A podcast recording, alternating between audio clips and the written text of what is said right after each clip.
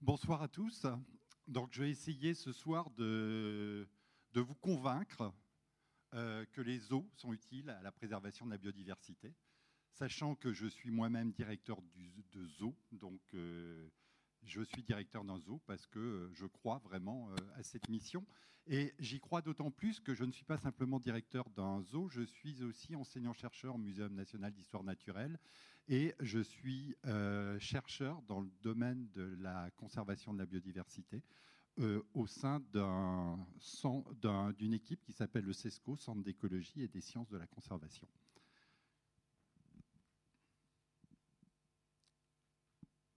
Alors, euh, avant de commencer, donc, je vous présente un petit peu l'organisme dans lequel je travaille. Et ensuite, j'essaierai de vous expliquer pourquoi il y a des zoos au muséum. Donc, le muséum, c'est un centre d'éducation, de recherche et c'est un centre aussi de collection d'histoire naturelle euh, le Muséum national d'histoire naturelle a été euh, fondé en 1793, il y a longtemps, et c'est l'héritier du Jardin du Roi, qui est lui-même l'héritier du Jardin des plantes médicinales et qui a été euh, fondé par Louis XIII en 1636. Donc toute une tradition de naturalistes, dont le plus connu a été le comte de Buffon, qui a pendant 50 ans travaillé au muséum et qui a constitué les premières collections du muséum, des collections qui représentent aujourd'hui 78 euh, millions euh, d'exemplaires, euh, des collections qui sont à la fois minérales, végétales, animales, anthropologiques et ethnologiques, puisque le musée de l'homme est aussi l'un des sites du Muséum national d'histoire naturelle. Alors, euh, moi, je participe, je vous ai dit, à l'enseignement euh, supérieur, je participe à la recherche euh, au muséum dans le cadre de, du CESCO, et je participe à l'action éducative et culturelle, et en même temps à la conservation de la biodiversité, à travers les jardins, parcs zoologiques, aquariums et musées, grâce auxquels on essaye de faire de l'éducation euh, à la science, mais également de l'éducation à l'environnement. Et puis également une, mission d'expertise, euh, puisque nous avons une double tutelle, le ministère de l'Enseignement supérieur et de la Recherche, mais aussi le ministère de l'Environnement. Alors, pourquoi des eaux au muséum Pour des raisons d'abord historiques. Alors, les eaux, euh, je vais essayer, pour, avant de vous dire à quoi servent aujourd'hui les eaux, euh, de vous faire un petit historique des eaux et à travers euh, les eaux du muséum, justement. Le, premier zoo en France, c'était euh, la ménagerie de Versailles. La ménagerie de Versailles, qui à la Révolution a été abandonnée. Et juste après la Révolution, en 1792, Couturier, qui était à ce moment le régisseur général du domaine de Versailles, écrit à Bernardin de Saint-Pierre pour lui demander de venir essayer de sauver les quelques derniers animaux de cette ménagerie. Bernardin de Saint-Pierre, c'était le dernier intendant du Jardin du Roi. Alors vous le connaissez tous, il a écrit euh, Paul et Virginie, mais euh, il a aussi écrit des textes euh, quand il était gouverneur de l'île de France, l'île de France qui était euh, l'île de la Réunion, pour défendre, pour s'opposer à l'esclavage. Et donc, c'était quelque part un révolutionnaire, et ce qui lui a permis de, sauver sa tête à la Révolution, et de devenir de dernier intendant du Jardin des Rois, du roi, le premier directeur du Jardin national des plantes, quelques mois avant que le Muséum national d'histoire naturelle soit créé. Et Bernardin de Saint-Pierre, donc, il a accepté cette invitation de couturier et il est parti à Versailles. Et à Versailles, il a vu un certain nombre d'animaux qu'il ne connaissait pas, dont le quagga, que vous avez euh, donc ici, qui était un zèbre d'Amérique du Sud euh, pardon, un zèbre d'Afrique du Sud qui a disparu depuis, euh, et puis euh, un rhinocéros, le fameux rhinocéros de Marie-Antoinette, qui est aujourd'hui visible à la Grande Galerie de l'Évolution. Le quagga également est visible à cette galerie, et vous aviez un lion, par exemple, accompagné d'un chien. En rentrant de cette, de cette visite, Bernardin de Saint-Pierre a écrit un mémoire destiné au comité de salut public, disant qu'il était très important pour lui d'associer aux collections mortes du muséum des collections vivantes, comme il les avait vues à la ménagerie de Versailles, et cela pour le progrès des arts, pour le progrès des sciences, de l'économie rurale, de la philosophie même, nos relations politiques avec les puissances étrangères, l'intérêt de la capitale. Donc, déjà, euh, en cette euh, fin du XVIIIe siècle, euh, en cette fin du XIXe siècle, pardon, Bernardin de Saint-Pierre avait envisagé de créer un zoo pour l'éducation et pour la science. Alors la ménagerie du Jardin des Plantes sera créée que bien plus tard, puisqu'il aura fallu deux ans avant, quand Bernardin de Saint-Pierre a émis cette, cette idée, les caisses de l'État étaient vides et on était encore dans une période trouble, donc euh, l'idée n'a pas été suivie. C'est d'une manière opportuniste en fait que la ménagerie a été créée en novembre 1793. Un arrêté du Conseil général de la Commune de Paris met fin à la présentation des animaux dans les rues de la capitale et la police de Paris confisque tous les animaux sur les places publiques et ramène ces animaux au jardin des plantes. Alors, vous avez sur cette... Euh, euh, je vois pas mon point. Ah. Vous avez sur cette gravure euh, Geoffroy Saint-Hilaire, qui sera le premier directeur de la ménagerie, qui accueille au jardin des plantes ces animaux et les forains qui seront, pardon, qui seront recrutés pour s'occuper de, ces premiers animaux, sachant que au muséum, à l'époque, euh, on s'occupe d'animaux morts et personne ne sait s'occuper d'animaux vivants.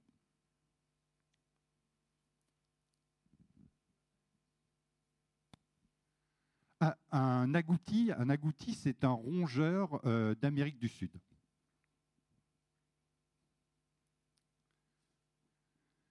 Alors, la, ménagerie, donc le, premier zoo euh, en France, qui sera euh, également le premier zoo ouvert au public au monde, sera créé officiellement le 16 mai 1794 par décret de la Convention. Et petit à petit, ce, euh, zoo, qui n'est encore que provisoire, va se créer avec et va être peuplé progressivement d'animaux de différentes origines, certains animaux qui seront euh, comme les deux éléphants euh, sur cette gravure, Hans et, Par et Pariki ou Parki, euh, selon les textes qui ont été réquisitionnés par les armées de la Convention en Hollande, au Stadtouder de Hollande. L'armée de la Convention est allée aider les Hollandais à faire leur propre révolution et ils en ont profité pour euh, piller euh, la ménagerie du, du et de ramener euh, quelques centaines d'animaux en France, dont ces deux éléphants.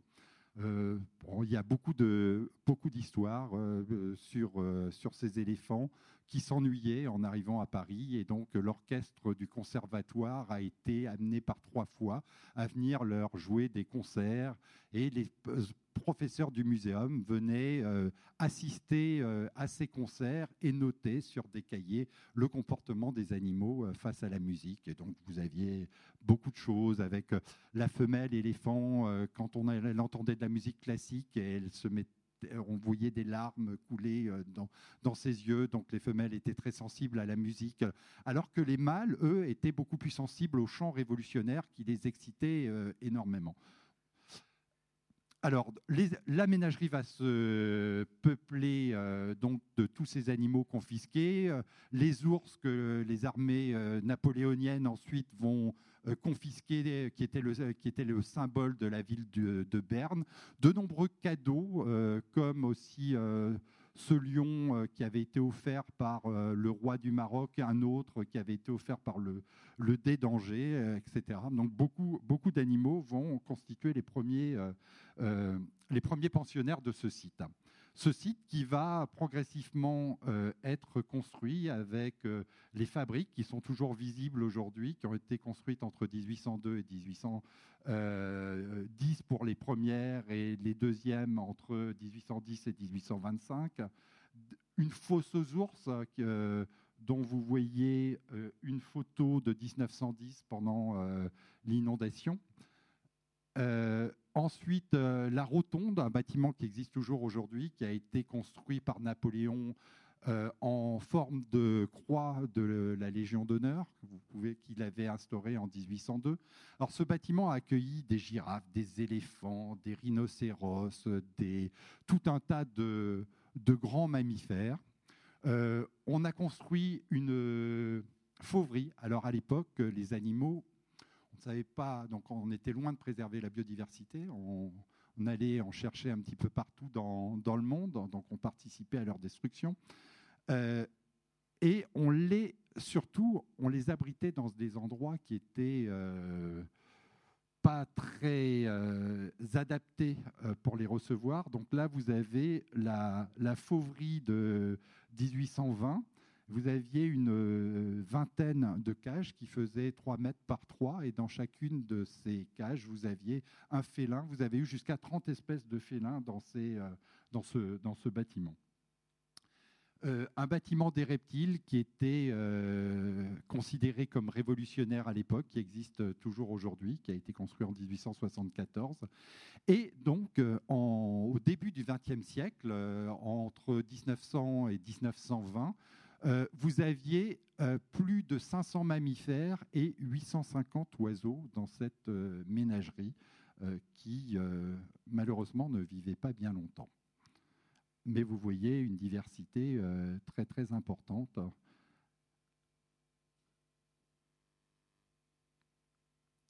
Alors les eaux donc, sont entre le 19e et le 20e siècle euh, sont passés des ménageries au premier parc zoologique.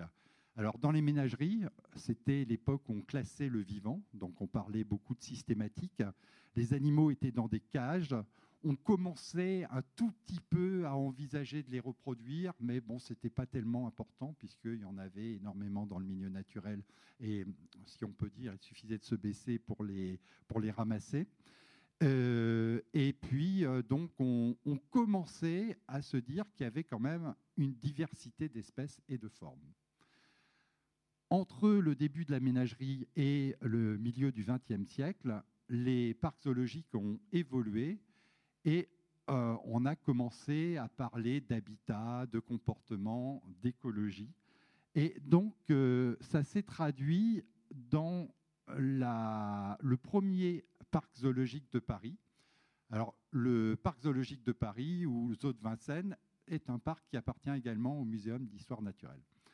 Et ce parc, euh, le muséum trouvait dans les années 30 que la ménagerie était trop petite, qu'on ne pouvait plus y présenter euh, les grands mammifères et qu'il fallait construire un zoo plus grand pour, euh, abriter ces espèces. Donc là, vous avez une photo qui montre l'inauguration du zoo le 2 juin 1934. Alors, zoo révolutionnaire à l'époque, puisqu'on a enlevé les barreaux. Plus de barreaux, les animaux sont présentés euh, sur des îles euh, et ce sont des fossés qui les empêchent de sortir de leurs enclos. Alors, les enclos ne sont pas tellement euh, bien aménagés. On a, c'est le décor, c'est un décor de diorama constitué essentiellement de rochers. Mais la présentation est la même que dans la ménagerie du 19e siècle. C'est une présentation taxonomique. Vous avez une singerie, une fauverie. Euh, vous aviez beaucoup d'ours qui étaient présentés dans des enclos les uns à côté des autres pour les gens qui connaissaient le, zoo de l'époque. Euh, dans les années 80, euh, nouvelle révolution et politique de réhabilitation de la ménagerie associée à un nouveau plan de collection on ne présente plus de grandes espèces d'animaux dans des petits espaces. Comme on ne peut pas pousser les murs, on change les animaux. Les éléphants s'en vont, les girafes étaient déjà partis en 34, les lions, les tigres, les ours vont partir et ils vont être remplacés par des animaux de, euh, plus petite taille. Et aussi, on va réduire énormément le nombre d'espèces qui étaient d'environ 500 euh, en 1960 et aujourd'hui, il y a 167 espèces présentées à la ménagerie.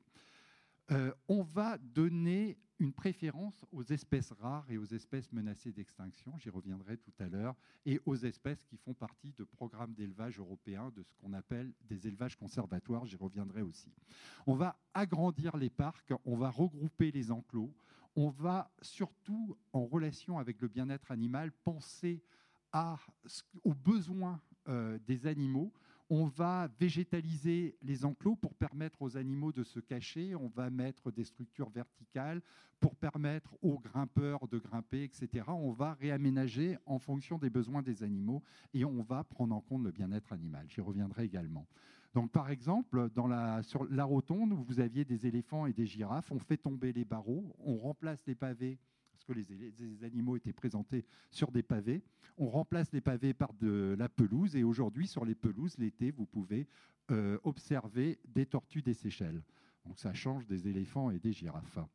Les ours qui, étaient, euh, qui sont restés quand même jusqu'en 2004 dans leur fosse, c'était euh, assez horrible comme spectacle. Et ben, les ours sont partis, ils ont été remplacés par des petits carnivores des pandarous et des binturonques. Et on a aménagé l'espace en plantant des arbres avec de la végétation verticale qui permet aussi aux animaux de grimpeurs de grimper et de se cacher dans la végétation. Euh, on fait tomber les grilles autant qu'on peut. Euh, là, un enclos qui a été complètement refait pour présenter des Rosorix d'Arabie. Aussi, j'y reviendrai tout à l'heure parce que c'est une espèce qui, qui m'est chère, puisque j'ai, après ma thèse, le premier travail que j'ai réalisé, c'est de participer à la réintroduction de cette espèce en Arabie saoudite. Euh, donc, euh, les espèces qu'on présente sont des espèces pour la, en majorité menacées d'extinction et qui, ont, qui sont les ambassadeurs d'espèces dont, pour lesquelles on participe ou on met en valeur les programmes dans le milieu naturel pour euh, donc les espèces dans les eaux sont quelque part les ambassadeurs de leur, euh, contre, euh, des autres individus qui vivent dans le milieu naturel. des volières et le, la, nouvelle espèce qui est venue à la ménagerie, c'est qui a remplacé des, les autruches et puis et les chameaux qui étaient les dromadaires qui étaient dans, cette zone. Donc on a remplacé euh, ces, espèces en refaisant complètement l'enclos, en faisant tomber encore les barreaux, en paysageant euh, l'enclos et en, en, amenant un espace beaucoup plus important euh, pour cette espèce qui est également menacée d'extinction puisqu'il en reste environ 3000 individus dans le milieu naturel. Donc, on arrive en haut de ma pyramide. des ménageries, on est passé au parc zoologique et aujourd'hui, on arrive à des centres des eaux qui se veulent des centres de conservation où on va parler d'environnement, on va parler d'écosystèmes, on va parler d'interaction entre les animaux dans leur milieu naturel et on va avoir des activités qui vont être la conservation, la recherche, l'éducation et on va parler de biotopes dans les présentations.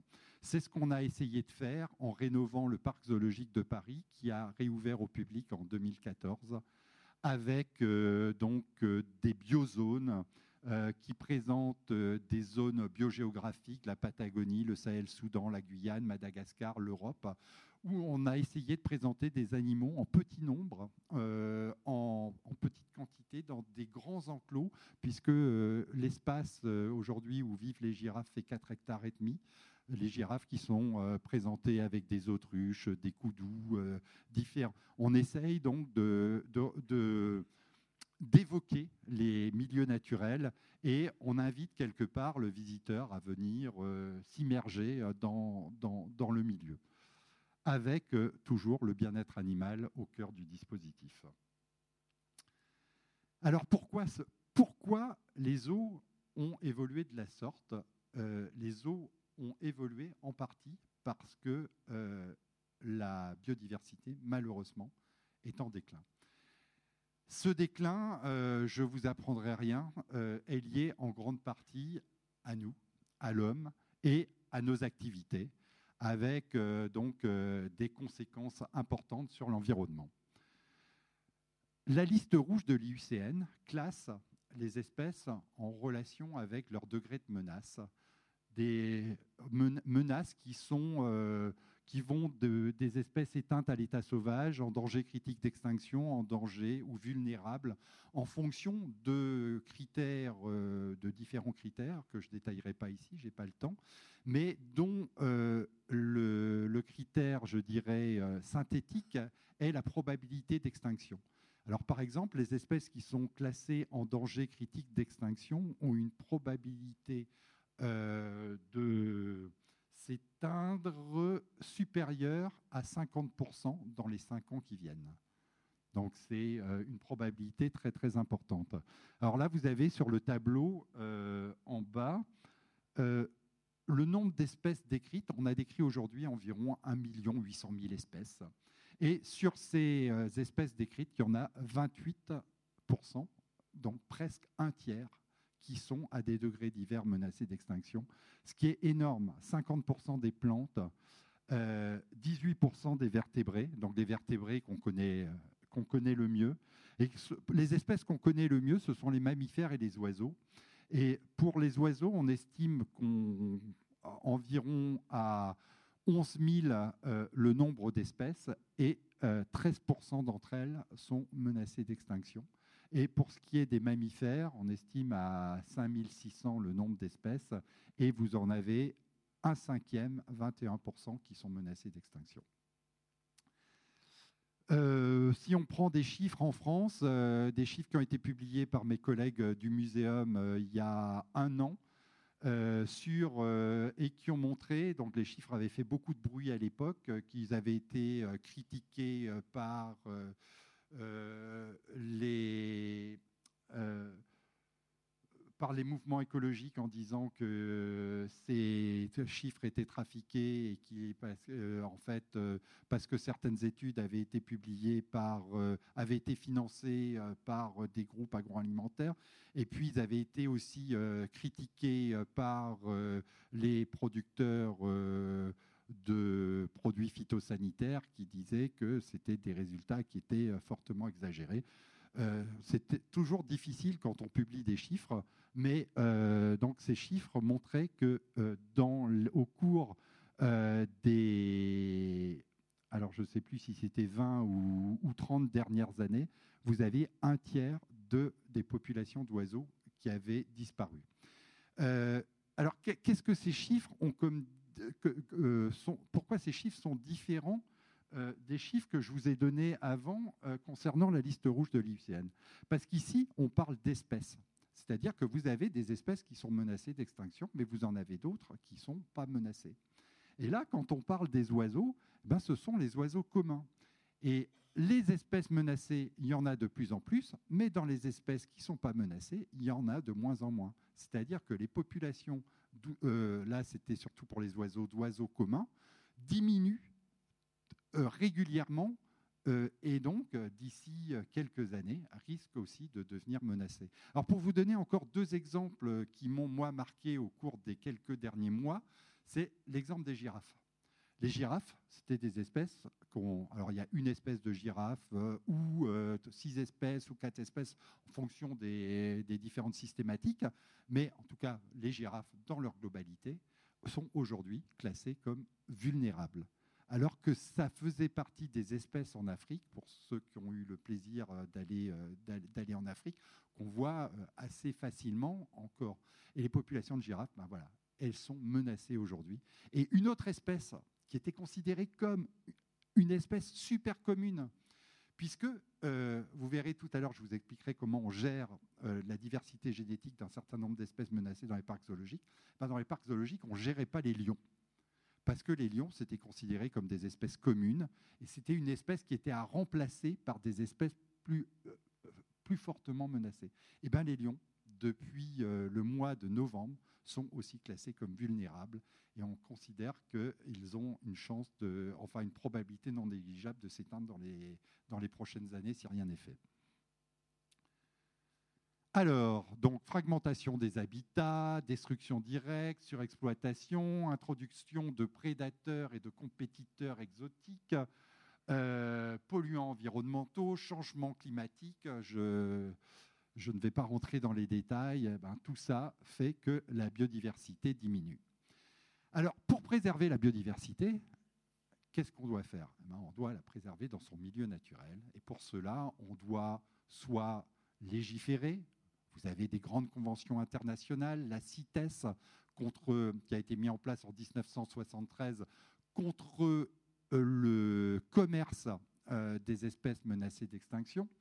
Euh, la Convention sur la diversité biologique, dont vous entendez parler régulièrement, puisque vous avez les, fameuses COP qui, donc, tous, les, tous les ans ou tous les deux ans, vous avez une réunion des, en fait, en relation de, l'ensemble des partenaires euh, à ces grandes conventions, des pays partenaires à ces grandes conventions internationales. Et puis, vous avez tous entendu parler en, 2016, ça a fait assez de bruit, sur la nouvelle loi sur la reconquête de la biodiversité, de la nature et des paysages. Donc là, cette fois-ci en France, la loi qui remplaçait la loi sur la préservation de la nature qui datait de 1976. Ça faisait 40 ans qu'on n'avait pas fait une grande loi sur la, euh, sur la protection de la nature en France. Et puis, vous avez donc les réserves euh, naturelles, euh, les parcs, tous ces endroits où on fait de la conservation et où on essaye de protéger les espèces menacées. Mais malheureusement, euh, il y a des espèces pour lesquelles les menaces sont difficiles à contrôler. Euh, et euh, pour ces espèces, on appelle les actions qui sont mises en place de la conservation ex situ. Et j'ai repris un texte de la CDB, de la Convention sur la diversité biologique dont je vous ai parlé tout à l'heure, et vous y lisez que des menaces difficiles à contrôler, disparition des habitats, changement climatique, utilisation excessive des ressources, invasion de pathogènes, pour, euh, dans ces cas, il est impossible d'assurer la survie de nombreuses espèces euh, et il faut mettre en place des mesures alternatives. Et ces mesures alternatives sont en fonction du statut de conservation de l'espèce, les objectifs de la conservation ex situ, qui peuvent être fixés à court terme, à moyen terme ou à long, terme, et qui incluent des techniques comme élevages, euh, les élevages conservatoires ou de propagation, les élevages conservatoires, c'est les élevages qu'on met en place dans les parcs zoologiques pour préserver la diversité génétique. Et les élevages de propagation, c'est pour les espèces qu'on peut réintroduire dans le milieu naturel parce qu'on a réussi à restaurer leur milieu ou parce que la cause du déclin n'était pas la disparition du milieu, mais une exploitation excessive. Dans ces cas-là, on peut mettre en place des élevages de propagation donc pour les multiplier et pour les réintroduire ou renforcer leur population naturelle. Euh, donc euh, les renforcements, les réintroductions, les banques de gènes et toutes les recherches appliquées à la conservation de la biodiversité. Et donc un des lieux où on pratique cette conservation ex situ, c'est les eaux. Alors, un petit peu d'histoire à nouveau. Euh, pourquoi les eaux, toujours, se sont mis tout à coup à, alors que pendant des centaines d'années, euh, ils ont participé à la dégradation euh, des milieux naturels en capturant des espèces pour les présenter au public. Euh, en 1972, vous, aviez, vous avez eu un visionnaire, il s'appelait Gérard Dureuil, et c'était le directeur du parc zoologique de Jersey. Et ce grand monsieur, il a eu l'idée d'inviter à Jersey les euh, directeurs des grands parcs zoologiques du monde pour participer à une conférence qu'il a appelée Breeding Endangered Species in Captivity, reproduire les espèces menacées en captivité. Et euh, donc, il a émis un certain nombre de recommandations au cours de cette conférence. Il faut arrêter d'aller dans la nature chercher des animaux. Il faut les reproduire et les reproduire durablement, euh, car il ne peut plus être question d'aller euh, justement dans le milieu naturel puisque les espèces sont de plus en plus menacées et bientôt il n'y en aura plus. En revanche, euh, il va falloir gérer la place disponible parce qu'on va les reproduire, on va les reproduire pour certaines en, nombre important et on ne pourra pas mettre toutes les espèces menacées dans les eaux. Donc il va falloir trouver, il va falloir gérer euh, la démographie de ces espèces en faisant en sorte de maximaliser la variabilité pour un petit nombre d'individus. Et on va donc donner la priorité aux espèces menacées. Et c'était les prémices en fait des programmes d'élevage dont je vais vous expliquer le fonctionnement tout à l'heure. Et il était très visionnaire puisque en 1973, la CITES a été mis en place, un règlement euh, international sur le euh, commerce des espèces menacées d'extinction. Et à partir du moment où la CITES a été appliquée, elle a été appliquée à partir de 1975 en France, eh ben, on ne pouvait plus aller prélever des éléphants dans la nature. On ne pouvait plus aller prélever toutes les espèces qui étaient classées sur la liste rouge de l'IUCN et qui ont été incluses dans les annexes de la CITES. Et les programmes d'élevage se sont mis en place progressivement à partir de ce moment-là. Les Anglais ont été les premiers en créant un programme concernant les grands singes anthropoïdes pour euh, préserver justement ces, ces, singes. Le principe, c'était de s'échanger des animaux pour éviter la consanguinité. Et puis, euh, donc ça, c'était le, premier euh, processus.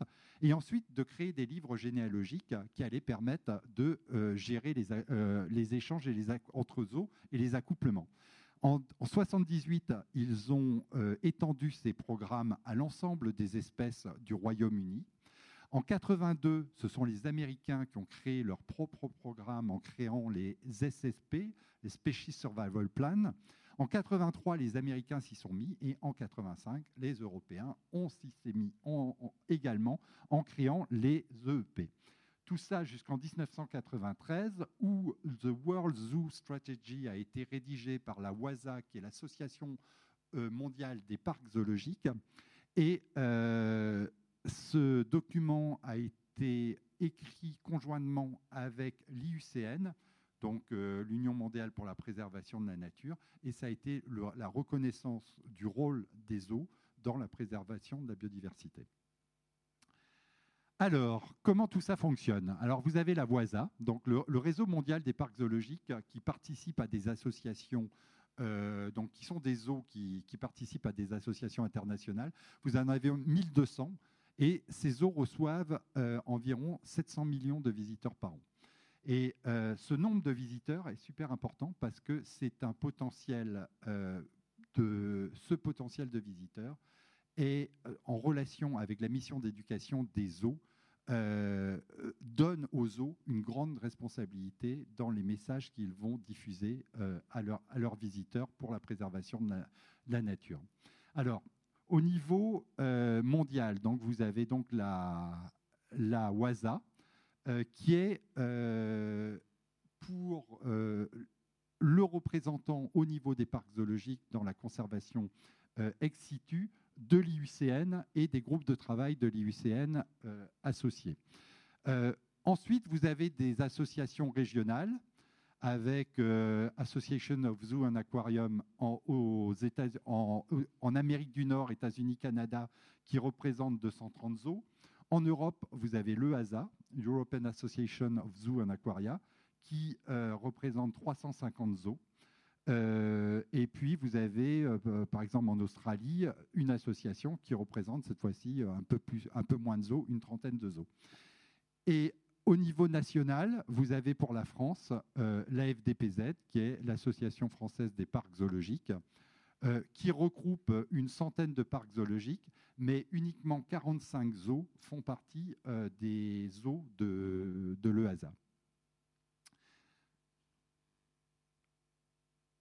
Alors, l'EASA euh, et la WASA pardon, donnent des missions, définissent les missions des parcs zoologiques membres de ces associations donc c'est la participation à la conservation de la biodiversité à la fois ex situ et in situ, j'y reviendrai par des exemples tout à l'heure, l'éducation dont je vous ai déjà parlé, et la recherche dont les bénéfices euh, vont à la préservation de la biodiversité.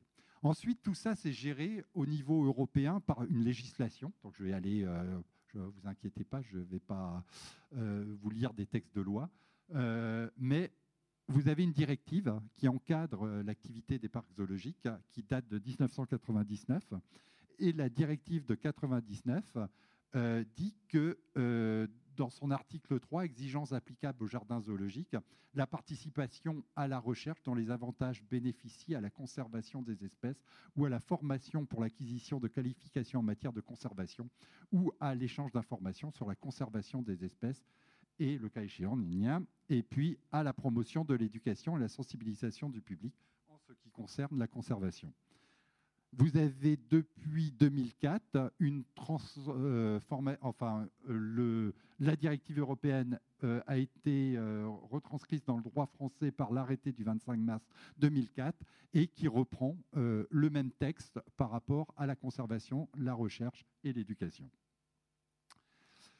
Alors, comment ça marche? La conservation ex situ avec les programmes d'élevage européens. Donc on reprend ce que Gérard Dureuil avait déjà écrit en 1972, reproduire durablement des espèces en captivité car il ne peut plus être question de prélèvement dans le milieu naturel, gérer la place disponible dans les parcs zoologiques et préserver en captivité les espèces qui ont peu de chances de survivre dans le milieu naturel. Ces programmes d'élevage euh, qui ont commencé euh, en 1985, au départ, vous aviez quatre programmes. Ces quatre programmes concernaient le pandarou. Est-ce que quelqu'un connaît cette espèce? Alors la photo est mauvaise, mais non, ce n'est pas un casoar. C'est un porc du Congo. Donc euh, c'est le seul faisan qui existe. tous les faisans sont asiatiques et vous en avez un qui, qui vit en RDC et qui a été découvert simplement en 1947 et qui, euh, pour lequel on a découvert qu'un petit nombre d'individus et qui est déjà donc euh, classé comme euh, en danger d'extinction alors que enfin alors qu'on venait de le découvrir. Donc le pan du Congo, le gypaète barbu et l'ocapi. Donc ça, c'était les quatre premières espèces. Ensuite, euh, depuis 1985, le nombre de programmes d'élevage a euh, augmenté de façon euh, régulière. Et donc aujourd'hui, vous avez 402 programmes au total qui concernent autant d'espèces. L'esprit de ces programmes d'élevage, c'est de maintenir à long terme les potentialités évolutives des populations animales en captivité, afin qu'elles puissent un jour se réadapter à leur milieu naturel. Donc ces programmes d'élevage, le but, ce n'est pas de produire des, animaux pour les relâcher dans le milieu naturel, c'est de produire un réservoir de gènes, entre parenthèses, et dont on pourra ensuite prendre des animaux parce qu'on aura fait en sorte de maintenir leur variabilité génétique pour pouvoir plus tard, si la possibilité, euh, si les habitats sont restaurés ou existent encore, mettre en place des programmes de réintroduction en espérant qu'il n'y aura pas à le faire si on a réussi à préserver les espèces avant qu'elles ne s'éteignent. Donc, euh, le, les buts des programmes, c'est de préserver 90% de la variabilité génétique. C'est les objectifs euh, qu'on s'est donnés euh, d'une espèce sur une période de 100 à 200 ans, sachant que si on n'arrive pas à le faire, si d'ici 100 ans on n'a pas réussi à préserver notre environnement, je pense qu'on ne sera pas très bien. Et c'est possible avec des tailles, pardon, euh, j'ai été trop vite, c'est possible avec des, tailles de population comprises entre 250 et 500 individus. Si vous avez des espèces monogames, donc euh, je vous ai dit qu'il y avait 350 zoos qui participaient au programme. Si vous prenez donc une, enfin donc, si on fait le calcul, euh, pour les différentes espèces, on peut en préserver 1000 selon ces programmes d'élevage, à condition que les eaux ne présentent que des espèces menacées d'extinction dans leur collection. Je vous ai dit qu'à la ménagerie, on avait 167 espèces, alors je ne sais pas si je vous ai dit, et on a 40 euh, espèces, euh, non, pardon, 48, donc près de 50 espèces qui font partie des programmes d'élevage européens. Donc simplement un tiers de, de, de nos animaux, de nos espèces. Alors, pour ce qui est de l'EASA, aujourd'hui, il y a 350 participants de 44 pays européens. Bon, vous allez me dire, euh, ça, c'est pas l'Europe qu'on connaît. Non, c'est une Europe euh, pacifiée, une Europe élargie.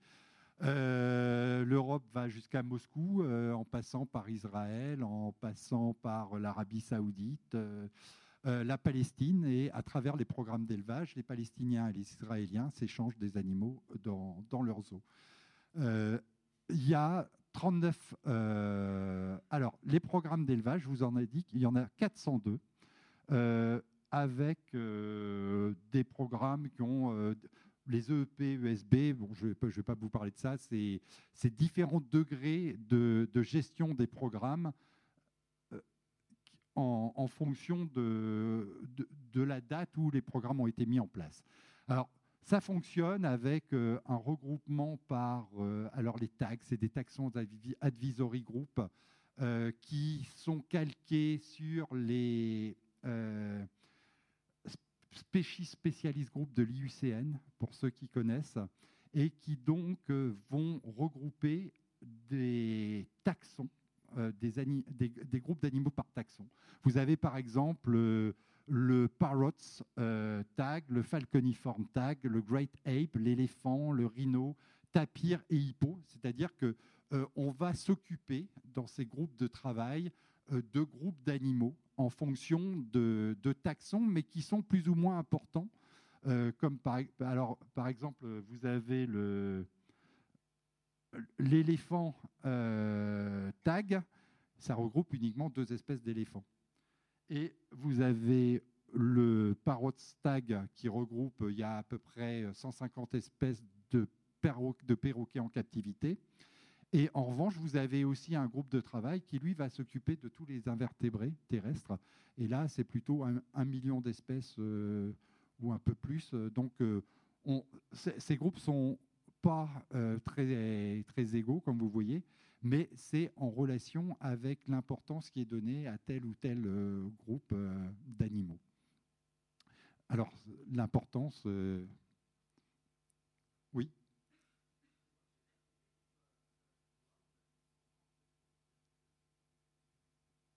ah, Alors, c'est n'est pas, pas pour mettre en place une réintroduction.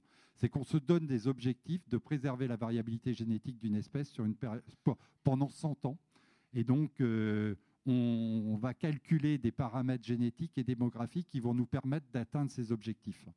Ah, je ne rentre pas dans, dans, les détails par, par, rapport à ça. Donc, si par exemple, on a, euh, je, vais revenir un petit peu, je vais, l'expliquer un petit peu mieux quand même tout à l'heure. Je vais rentrer un petit peu dans le sans rentrer trop, je vais rentrer un petit peu dans le détail. Je vais essayer de vous faire comprendre euh, le, le principe. Mais ce n'est pas pour les réintroduire. On ne réintroduit que ce qu'on peut réintroduire. Les programmes d'élevage aujourd'hui dans les eaux, pour la plupart d'entre eux, ce pas des espèces qu'on va réintroduire demain. Mais certaines, et certaines espèces sont aujourd'hui en nombre assez important dans le milieu naturel. Euh, par exemple, les orang-outans. Donc, les orang-outans, il y a un programme d'élevage, il y a euh, euh, environ 400 orang-outans en captivité dans le monde avec dans le programme européen pour euh, l'espèce de Bornéo, vous en avez 150. Et eh ben, ces 150 orang-outans représentent 98,9% de la variabilité génétique de l'espèce orang-outan. Donc aujourd'hui, on a une population de sauvegarde d'orang-outans qui est là au cas où. Euh, dans la nature, vous avez euh, à peu près, en fonction des estimations, 30 000 euh, orang-outans à Bornéo et vous en avez 8000 à Sumatra. Le problème, c'est qu'au cours des 20 dernières années, vous avez une perte de 50% du nombre d'individus, que la déforestation continue, que les orang-outans sont toujours traqués euh, dans beaucoup d'endroits, qu'il y a un certain nombre de mesures qui sont mises en place, mais que ces mesures aujourd'hui sont loin d'être suffisantes. Donc, ce que j'espère, c'est que la population captive d'orang-outans, on n'aura jamais besoin de l'utiliser pour remettre des orang-outans dans la nature. Parce que si on a détruit toute la forêt d'Amazonie, euh, de, toute la forêt euh, de, Malaisie et d'Indonésie, je, je, pense qu'on sera très très mal. Et donc, les orang-outans, on les a en captivité, on les garde et on les gère. Mais j'espère qu'on n'aura jamais à réintroduire des orang-outans. Je vais vous parler après d'exemples d'animaux qu'on a réintroduits et euh, voilà, avec d'autres circonstances. Alors, donc, c'est comment fonctionne donc un programme euh, On va évaluer en, avec. Alors, on voit pas grand-chose là-dessus. Je suis désolé, euh, même d'où je suis, j'arrive pas à lire, donc d'où vous êtes, vous ne voyez rien du tout. J'ai n'ai pas l'habitude d'utiliser cette figure sur un, un, si grand écran. Donc, euh, quand je l'utilise avec des étudiants, c'est dans des petites salles et donc euh, on, peut la lire. Enfin bref, ici vous avez, euh, c'est marqué Statue Review. Donc, quand on va décider de mettre en place un programme d'élevage, la première chose qu'on va regarder, c'est quel est le statut de l'espèce dans le milieu naturel.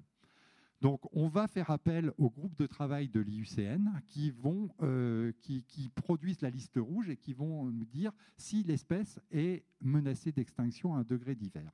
Ensuite, euh, si cette espèce est menacée d'extinction, euh, est-ce qu'on recommande de mettre en place un programme de, en captivité, un, programme de sauvegarde en captivité ou pas?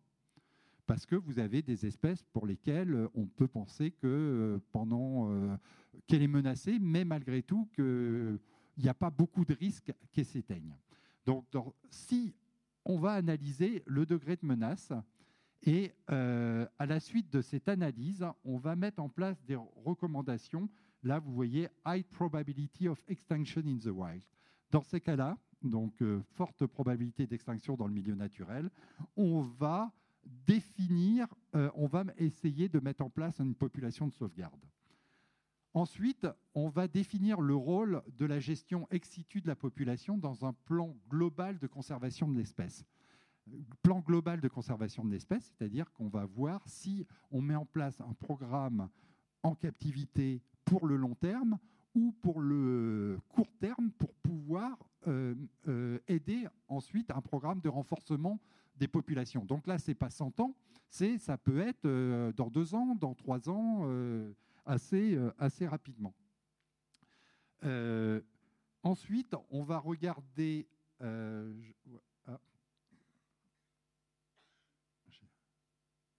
On va déterminer les caractéristiques et dimensionner l'élevage ex situ en fonction du nombre de fondateurs. Ça, je vais y revenir tout à l'heure. On va définir les ressources et l'expertise nécessaires étudier la faisabilité et les risques, et on va définir les objectifs et les actions de ce programme. Si on décide de mettre un programme d'élevage en captivité, on va nommer un coordinateur qui va gérer ce programme d'élevage. Alors moi, par exemple, je gère le programme d'élevage de l'Oryx d'Arabie et j'ai une collègue à la ménagerie qui gère le programme d'élevage du Gore.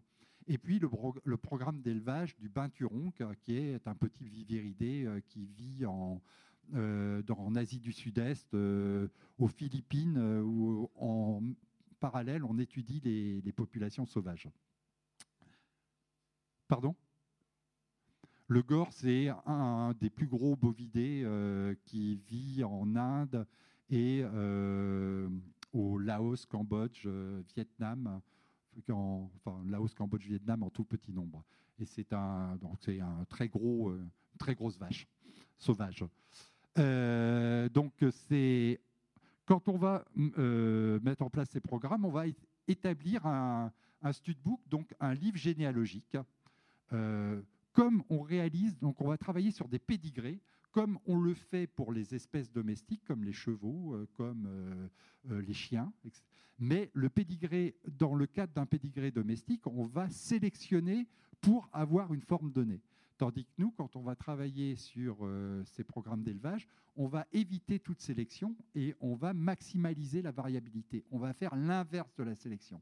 On va faire en sorte que tous les gènes du milieu naturel soient préservés dans la même proportion que dans le milieu naturel et pendant le plus de temps possible. Ensuite, on va donc inventorier les ascendants euh, et remonter jusqu'aux ancêtres sauvages si euh, on démarre le programme euh, a posteriori. en fait, on va établir la généalogie et à partir de la généalogie, on va, on va faire de la modélisation sur de la génétique et sur la démographie pour pouvoir regarder comment notre population euh, va, pour nous donner des objectifs pour le long terme. Alors, on va prendre quelques individus euh, dans la population d'origine. Et alors là, je ne vais pas non plus rentrer dans les détails, les généticiens nous recommandent de prendre un minimum de 50 individus. Donc 50 individus euh, pris au hasard dans une population euh, d'origine vont représenter 99% de la variabilité génétique de l'espèce. Donc bien sûr, s'ils ne sont pas issus de même famille, s'ils n'ont aucun lien de parenté entre eux. Ensuite, on va reproduire ces individus entre eux pour faire en sorte que chaque fondateur ait le même nombre de descendants et on va limiter le nombre de générations avec le temps puisque à chaque génération, quel que soit le nombre de descendants, on a une probabilité non négligeable de perdre un certain nombre de gènes. Et on va ensuite atteindre un certain nombre d'individus qu'on va aussi modéliser et on va essayer de garder ce nombre d'individus euh, entre 250 et 500 en fonction du temps de génération euh, de l'espèce pendant euh, le plus de temps possible. Et donc les objectifs étant à terme de garder 90% de la variabilité génétique sur une période de 100 à 200 ans. Donc, pardon? Alors, au sein de l'EASA, je vous ai dit qu'il y avait 350 zoos qui participaient.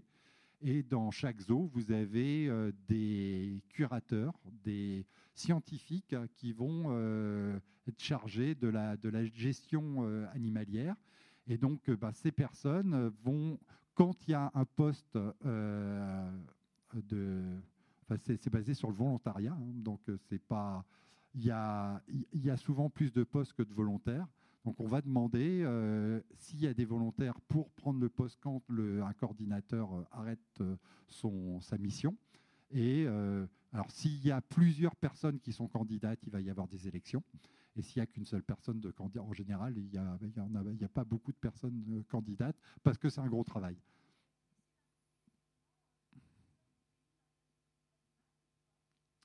Alors ça, c'est le, je vous ai dit tout à l'heure un management global. Là, je vous parle de la gestion en captivité. Mais c'est euh, aujourd'hui, la plupart des programmes en captivité sont associés à des programmes dans le milieu naturel. Et donc, euh, indépendamment, souvent l'un de l'autre. Alors, dans le cadre de programmes de renforcement de population ou de réintroduction, on a des liens entre les populations captives et les populations réintroduites et ensuite le milieu naturel. La plupart du temps, c'est les animaux en captivité sont les ambassadeurs de, des autres animaux de la même espèce dans le milieu naturel. On va essayer de lever des fonds en utilisant donc les animaux en captivité, mais j'y reviendrai aussi tout à l'heure. Euh, en fait, c'est la dernière partie de mon exposé. Donc, euh, Alors là, je vous ai donné l'exemple de, des orang-outans de Bornéo, dont la population mondiale est aujourd'hui de, euh, de 400 individus. Euh, la variabilité génétique, elle est de 98,9%. Euh, dans 100 ans, pour avoir 90% de variabilité génétique, euh, il faudrait diminuer la population à 100 individus, et avec 100 individus, on en aurait assez pour pouvoir euh, avoir nos objectifs de variabilité génétique. C'est-à-dire que euh, les orang-outans, aujourd'hui, sont une des espèces pour lesquelles on sait que dans 100 ans, on aura toute la variabilité génétique qui sera conservée. Ce n'est pas très pédagogique que j'ai mis, j'aurais dû mettre un autre graphique, parce que si vous prenez par exemple le gore dont je vous ai parlé tout à l'heure, il y a seulement 8 fondateurs et aujourd'hui la variabilité génétique n'est plus que de 60%. Donc dans 100 ans, on ne sera pas à 90% de variabilité génétique, on sera à euh, bien, bien moins, mais on fait ce qu'on peut avec ce qu'on a. Oui.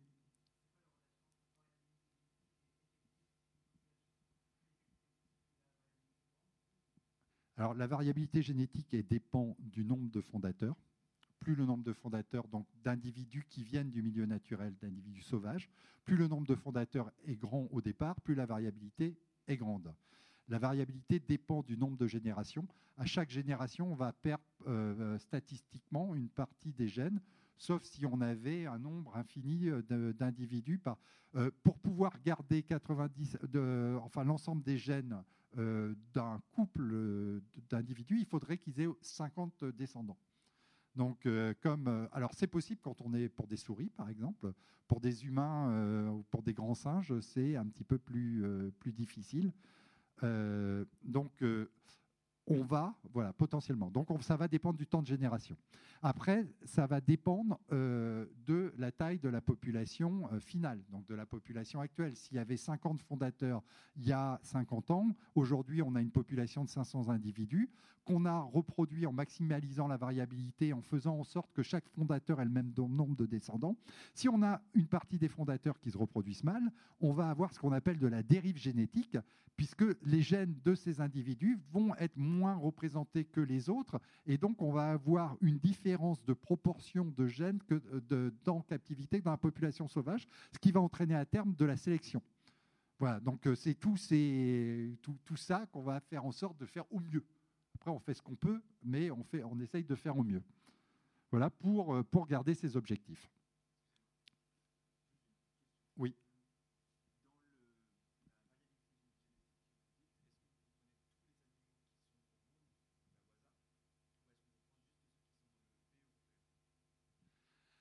C'est une bonne question. Alors, on gère en métapopulation, c'est-à-dire que chaque région va gérer indépendamment sa population. Donc euh, là, je vous ai pris pour les orang-outans comme si on mettait les orang-outans globalement. En Europe, on a 150 orang-outans. Aux États-Unis, euh, enfin en Amérique du Nord, États-Unis, Canada, il y en a 80. Et puis euh, en Asie, enfin je ne sais plus combien, en fait, la totalité fait 400. Mais rien qu'en Europe, on, gère, les 150 européens et aux États-Unis, ils gèrent les 80. En revanche, on, échange de temps en temps des individus entre ça dans le cas des orang-outans, mais ce n'est pas le cas de toutes les espèces. Par exemple, euh, pour les, les bovins, aujourd'hui, tout ce qui est vache, euh, euh, eh ben, on peut, on peut pas échanger des animaux avec les États-Unis parce qu'on a des problématiques sanitaires qui vont pas.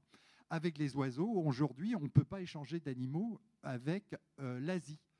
Euh, puisqu'on a les problèmes de grippe aviaire et que donc ça fait dix ans qu'on a banni quasiment les échanges d'oiseaux avec l'Asie. Donc on a, c'est pour ça qu'on gère en population régionale et que pour euh, certaines espèces, on gère en faisant des échanges entre les populations régionales. Et pour d'autres espèces, on fait des échanges entre les populations régionales. Et on a aussi un stock en, dans la nature. Donc c'est le cas des oryx d'Arabie, par exemple, qui ont été réintroduits euh, avec succès il y a quelques années.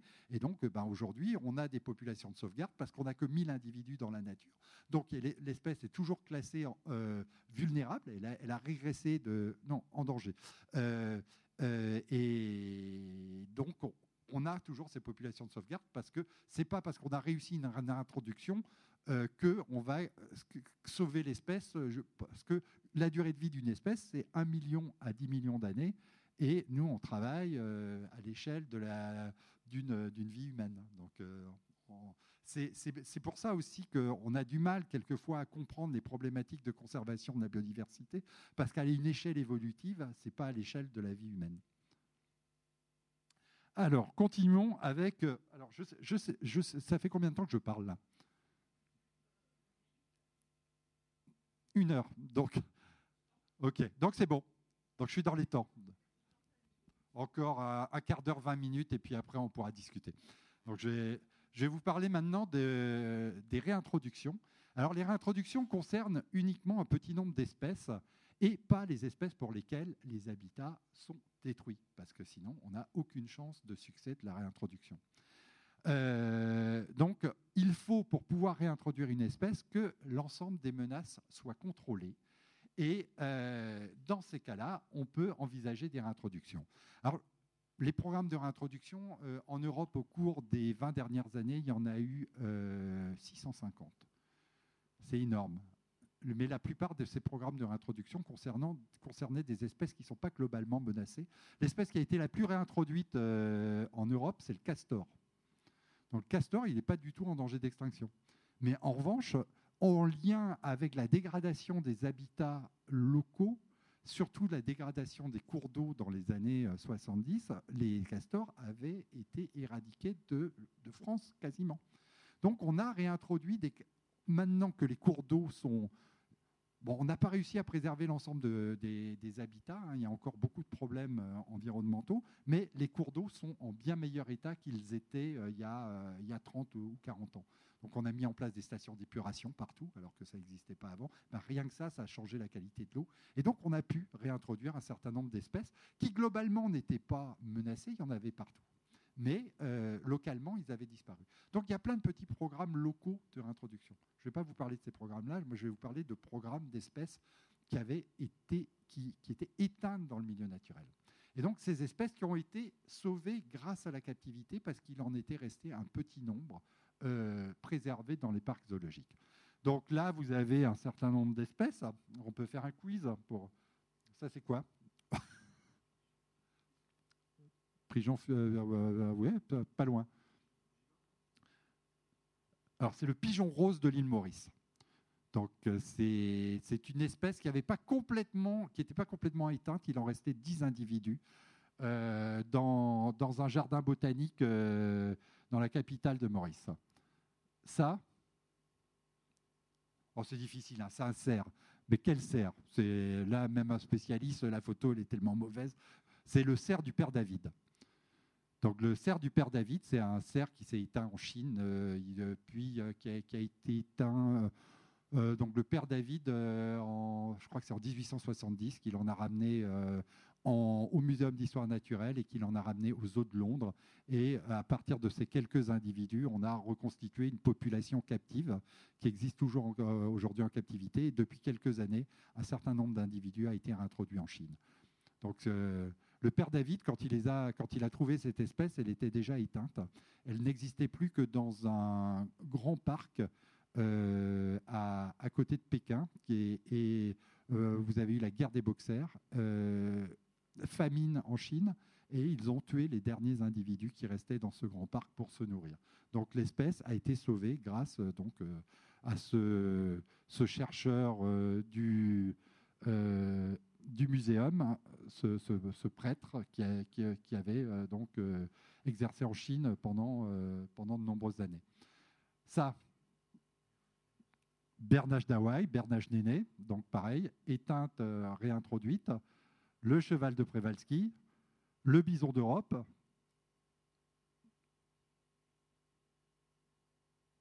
plus dur, pardon, le martin de Rothschild, donc espèce endémique de Bali euh, qui a disparu euh, et qui est réintroduite difficilement actuellement.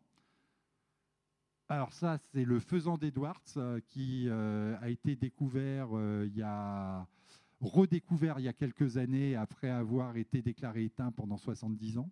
Donc, je ne sais pas si vous avez entendu parler d'une tortue là qu'on a redécouvert aussi euh, cette, euh, euh, hier ou avant-hier et qui avait disparu depuis 100 ans également. Et pardon, je reviens. Et puis c'est mon espèce favorite, l'oryx d'Arabie. Donc toutes ces espèces éteintes avec des programmes de, de réintroduction. Alors quelques-unes moi, mon espèce favorite, c'est. Ah ben c'est écrit. Le tamarin lion doré. Donc le tamarin lion doré, moi, c'est l'espèce que je. C'est le programme de conservation qui associe euh, un élevage en captivité et le milieu naturel que je préfère, parce que grâce à cette espèce, le Brésil a pris conscience de la disparition de sa forêt atlantique et a mis en place les plus gros programmes de préservation, c'est Lula qui les a mis en place et qui a favorisé l'achat de terres euh, de toute la, forêt atlantique par des étrangers à condition qu'ils s'engagent. Donc c'était parce qu'en tant qu'étranger, on n'a pas le droit d'acheter des terres euh, au Brésil. Euh, et donc il a mis en place un programme. Donc c'était un bail amphithéotique. Hein. on pouvait, c'est une location sur 100 ans de terre. Et en contrepartie, les gens s'engageaient euh, à, restaurer la forêt à partir euh, de pépinières. Je ne sais pas si vous connaissez euh, Sébastien Salgado, qui est un, donc un grand photographe. Et donc, c'est un des pionniers de ce, de, ce, programme de replantation au Brésil. Donc, le tamarin lion doré, qui avait quasiment disparu de son milieu naturel, a été réintroduit avec succès grâce à l'association de zoos américains et d'associations de, Brésiliens, d'ONG brésiliennes, euh, de parcs naturels. Et en quelques années, la population est passée d'une trentaine d'individus à euh, plusieurs milliers. Et les derniers comptages pardon, euh, datent de 2015 et ils avaient dénombré 3200 individus dans trois îlots forestiers. Donc euh, de 30 à 3000, c'est un des programmes qui a fonctionné. Et ce que j'aime dans ce programme, c'est qu'il n'a pas simplement permis de déclasser, euh, de faire passer dans danger critique d'extinction à en danger ce petit cette petite espèce de primate, le tamarin lion doré, mais là, ce programme a permis de prendre conscience d'un grand problème de préservation de la nature et a permis donc de préserver euh, l'habitat euh, de beaucoup d'espèces, euh, donc espèces parapluies.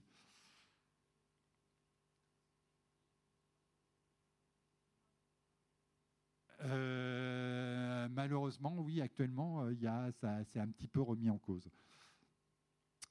un autre programme qui est aussi symbolique de, de l'association euh, Élevage en captivité et réintroduction dans le milieu naturel. C'est le cheval de Przewalski. Euh, le dernier individu a été vu en Mongolie en 1969. Euh, un programme d'élevage avait été. C'est un des premiers programmes d'élevage qui avait été mis en place bien avant les programmes européens dont je vous ai parlé, puisque c'était le zoo de Prague qui avait constitué son, le livre généalogique de l'espèce et qui a été le premier à gérer de façon autonome la population de chevaux de Przewalski. Euh, une toute petite variabilité génétique, puisqu'il y a uniquement 13 euh, fondateurs euh, à l'origine. Enfin, il y avait 53 fondateurs, mais on sait qu'il n'y en a que 13 qui se sont reproduits et dont on retrouve les gènes aujourd'hui. Donc une variabilité génétique très très faible. Et en plus, il y a eu des croisements avec les chevaux domestiques, et donc il a fallu faire une sélection à rebours euh, sur des phénotypes. Alors la sélection, normalement, ça se fait sur les gènes, mais euh, les gènes sont difficiles à retrouver. Donc euh, on, essaie, on voit les gènes en fonction de caractéristiques morphologiques, et donc qu'on appelle des caractéristiques phénotypiques.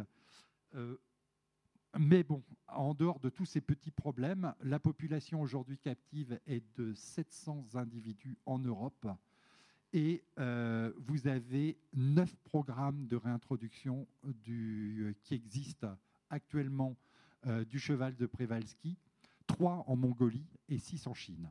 Donc c'est une espèce euh, qui n'est pas malheureusement encore sauvée, puisque en 2010, vous avez eu une grosse tempête de neige euh, en Mongolie et vous avez la moitié de la population euh, réintroduite qui, a été euh, à nouveau décimée.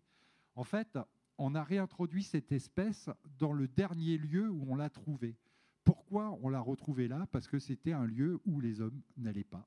Puisque, et donc, si les hommes n'allaient pas dans ce lieu, s'il n'y avait pas de troupeaux, pas d'agriculture, c'est que ce lieu était vraiment avait des conditions environnementales très très médiocres.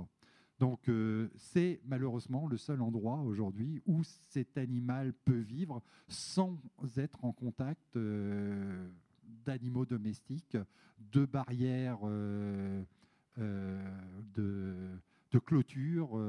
donc les derniers grands espaces sont des espaces qui sont relativement pauvres d'un point de vue trophique. Et puis l'Oryx d'Arabie, euh, qui a, été réintroduit avec succès depuis les années 80, euh, qui avait euh, disparu dans, dans les années... Alors, dernière observation dans le Roubal Rally, qui est le grand désert d'Arabie, en 1981, et qui a été réintroduit avec succès. Plusieurs programmes de réintroduction, je ne vais pas rentrer dans les détails. donc, espèce qui est passée également... pardon, ah, je me trompe de bouton à chaque fois.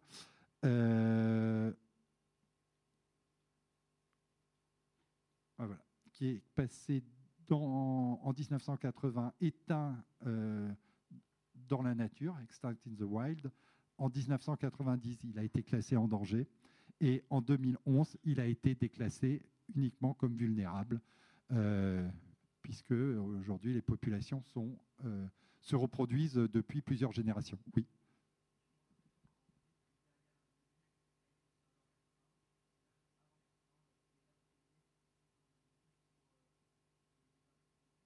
Ah ben, toutes, les espèces dont je viens de parler ont été euh, prélevées en captivité avant l'extinction, puisque sinon c'était fini si elles avaient été éteintes et qu'il n'y avait pas eu d'individus en captivité, on n'aurait jamais pu les reconstituer.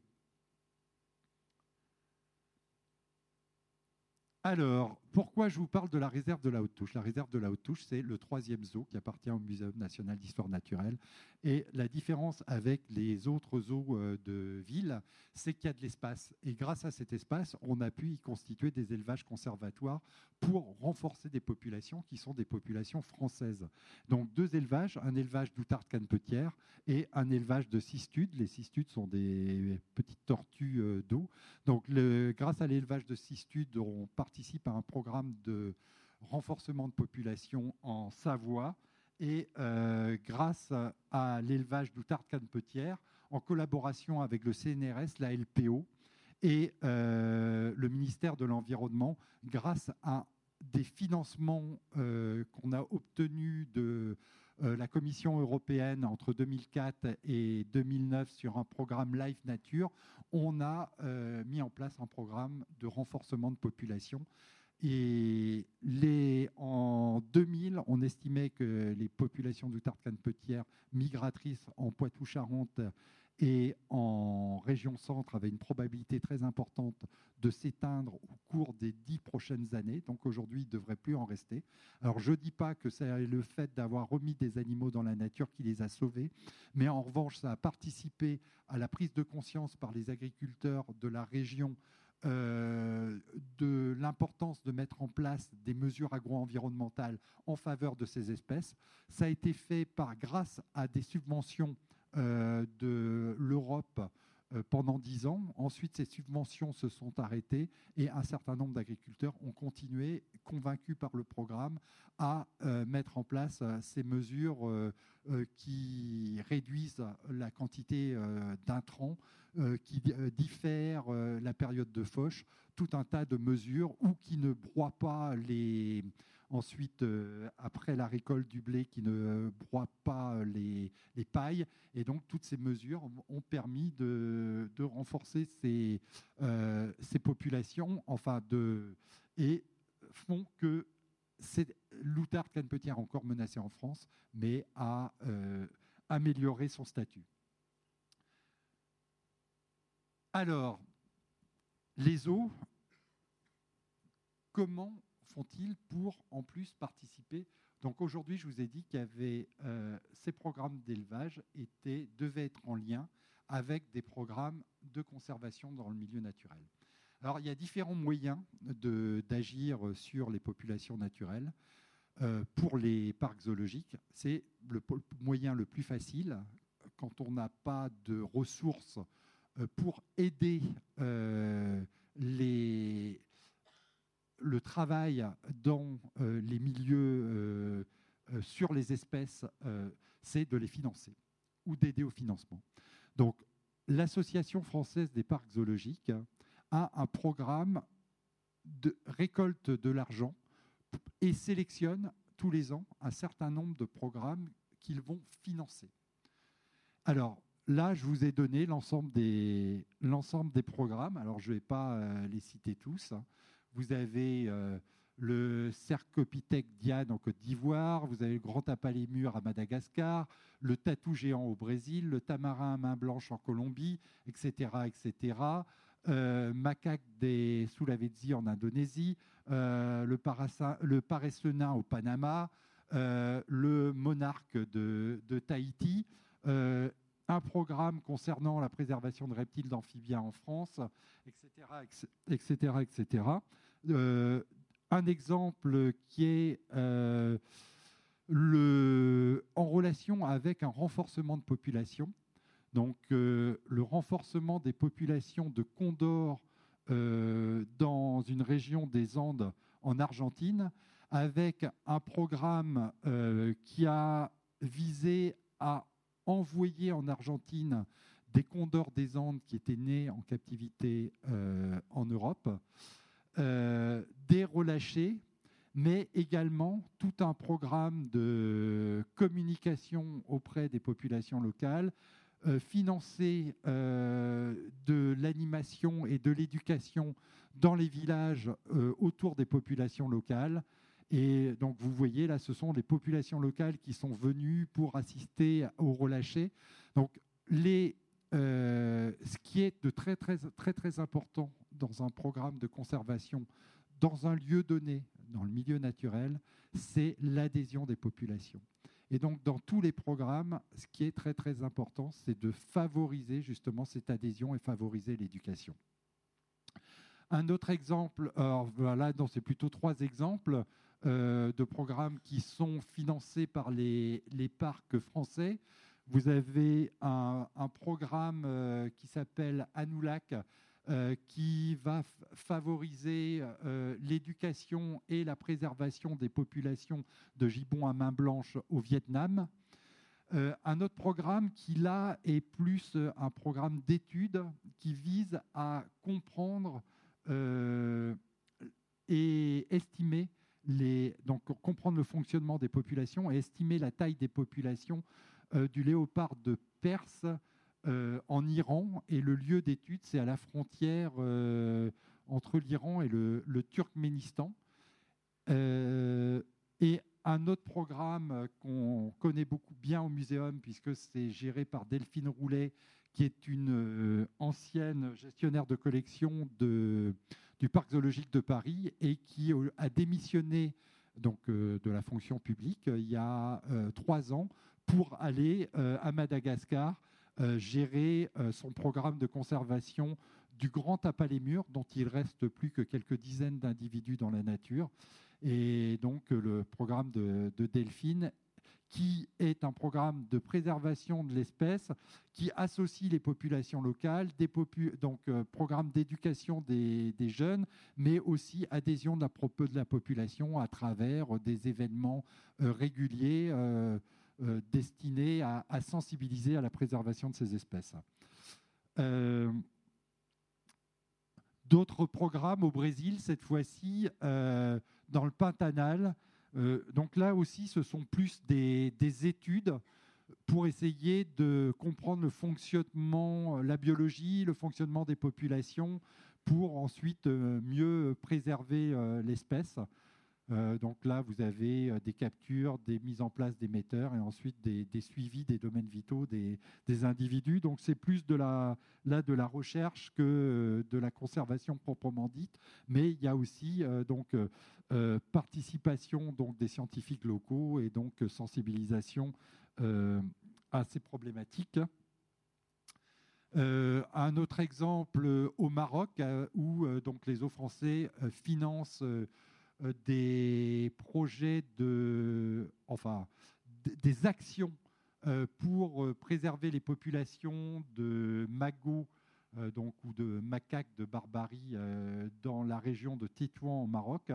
Alors il y a deux causes de, deux grandes menaces qui pèsent sur ces populations. Ce sont les chiens errants qui les attaquent et qui, détruisent surtout les jeunes, et puis vous avez les captures pour euh, ensuite euh, la, vente. Euh, donc on n'en entend plus trop parler actuellement, mais régulièrement on entend dire qu'il y a un magot qui a été confisqué dans telle ou telle ville en France. parce que donc c'est des, animaux qui sont récupérés quand ils sont jeunes et ensuite euh, qui sont euh, vendus à des particuliers qui les gardent chez eux de manière illégale.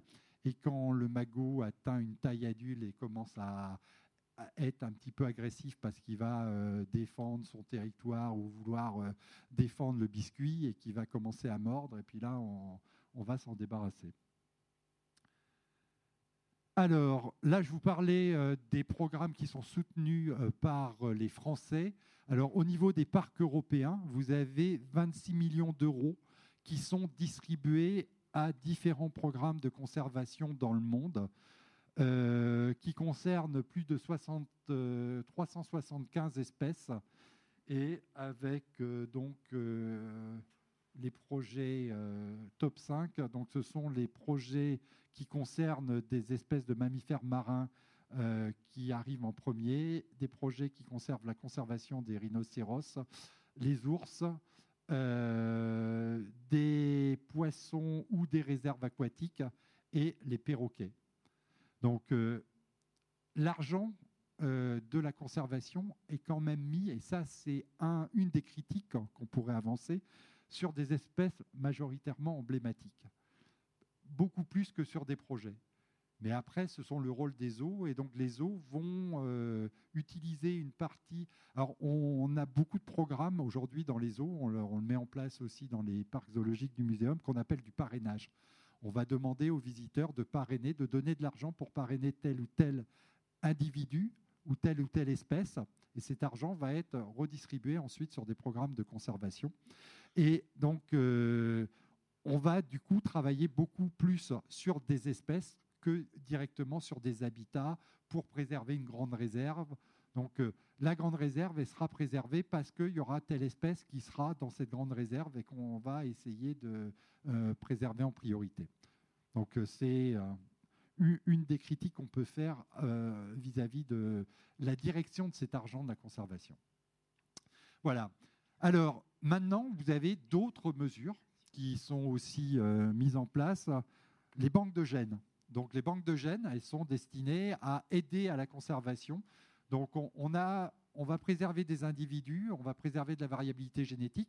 On peut augmenter cette variabilité génétique en gardant euh, des spermatozoïdes ou des ovaires euh, dans la glace, ce qui va permettre d'avoir beaucoup plus, euh, l'équivalent d'individus beaucoup plus important que si on avait une population d'animaux sur pied, entre guillemets.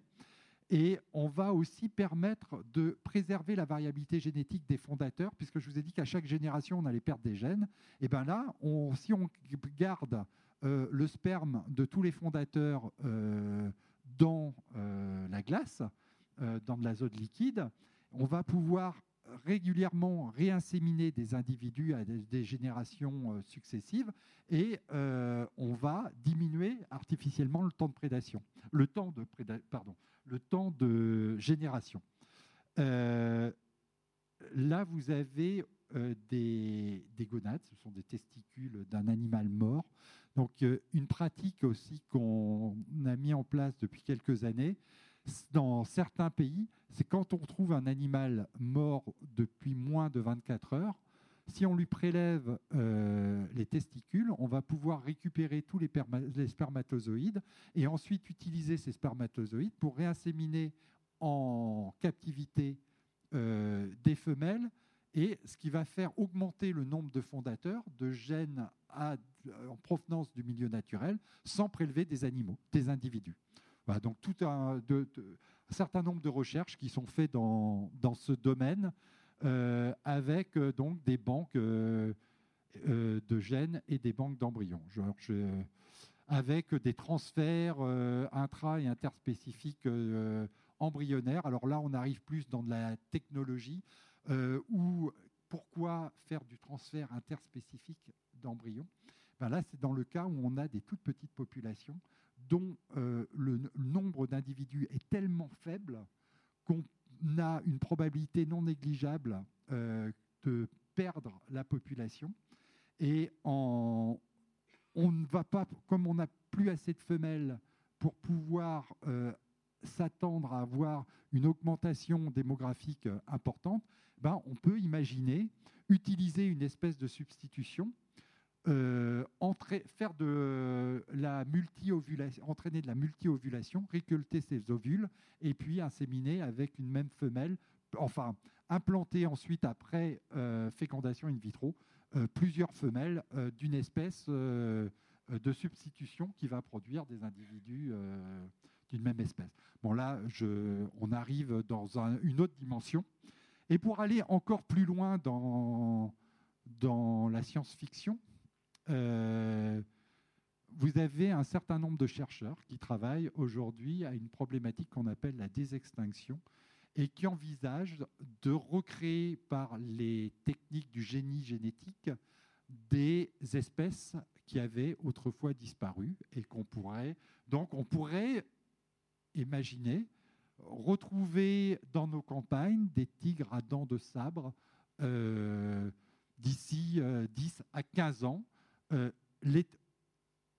d'un point de vue technique, on n'est pas très loin de pouvoir le faire, de recréer le, pardon, de recréer, le tilacine. Donc, non, pardon, j'ai encore zappé.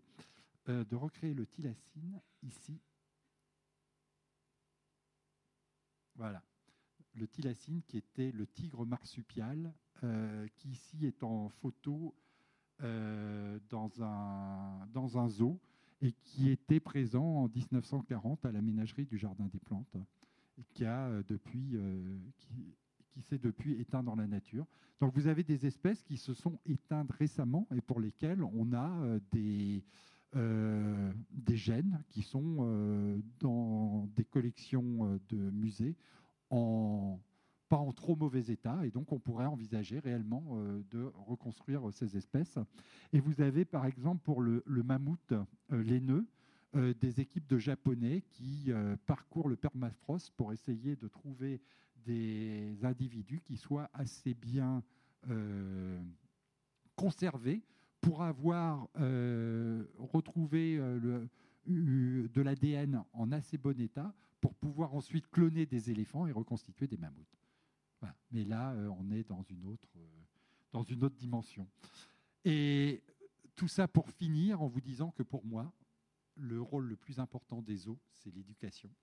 C'est, on accueille aujourd'hui un jeune public, un jeune public qui est en partie déconnecté de la nature, euh, dans les années, en 1900, il y avait 20% de la population qui était euh, citadine. Aujourd'hui, vous en avez 80%. On a complètement inversé euh, cette population. Or, on sait que l'amour de la nature est se crée par un contact sensible et que ce contact sensible, il se crée à l'enfance. Et donc, tous ces enfants qui aujourd'hui, pour beaucoup, sont privés de contact direct avec la nature, que feront-ils demain? Donc, euh, un des rôles des zoos aujourd'hui peut être de recevoir ces enfants et d'essayer par le contact avec l'animal. C'est pas pareil de voir un, animal sauvage dans un parc zoologique que de le voir à la télévision. Eh ben, je pense, moi j'y crois, je pense qu'on a un rôle important à jouer dans ce domaine.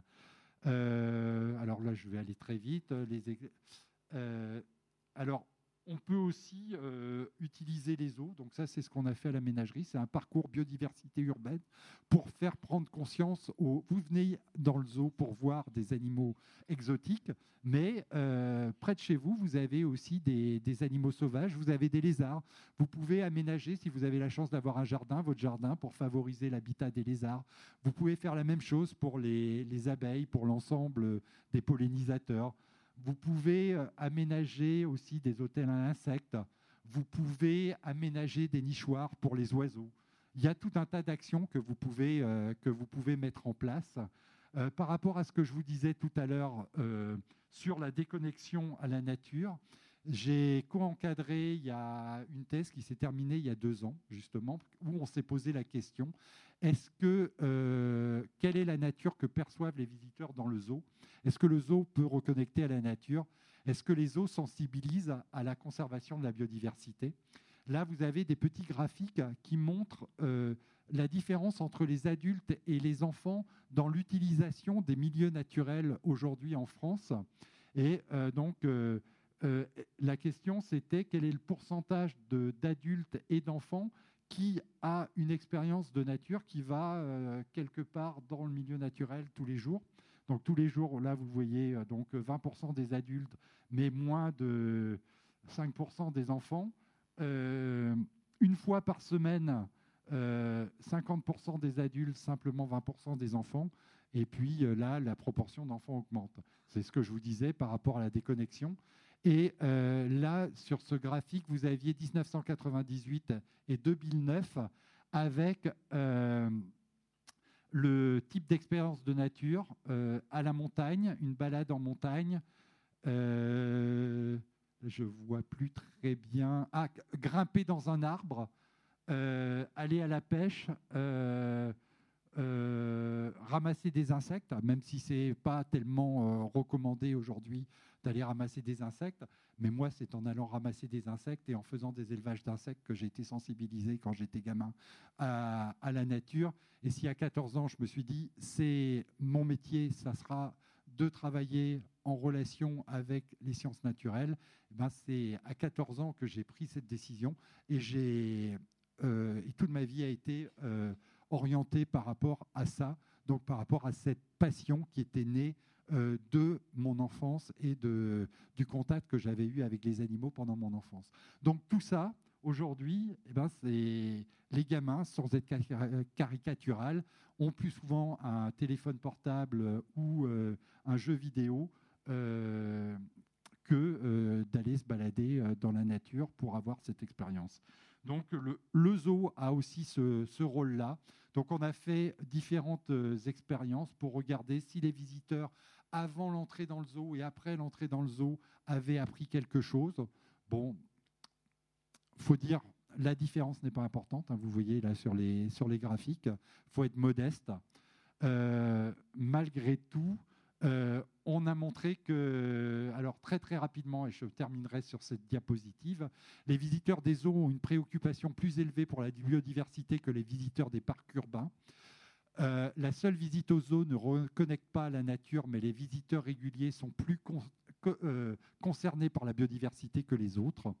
La visite aux zoos ne modifie pas la connexion à la nature car cette connexion serait issue d'un processus complexe dans lequel l'expérience de nature pendant l'enfance aurait un impact prépondérant. Or, la visite aux zoos serait un événement fondateur de l'enfance. Le zoo, pour le citadin, pourrait donc être un substitut à cette expérience de nature. Cela donnerait aux zoos une responsabilité éducative importante. La visite pourrait augmenter l'intérêt pour la biodiversité, donc les eaux auraient un fort potentiel pour l'éducation à l'environnement. Voilà, et donc je m'arrêterai là et je vous remercie.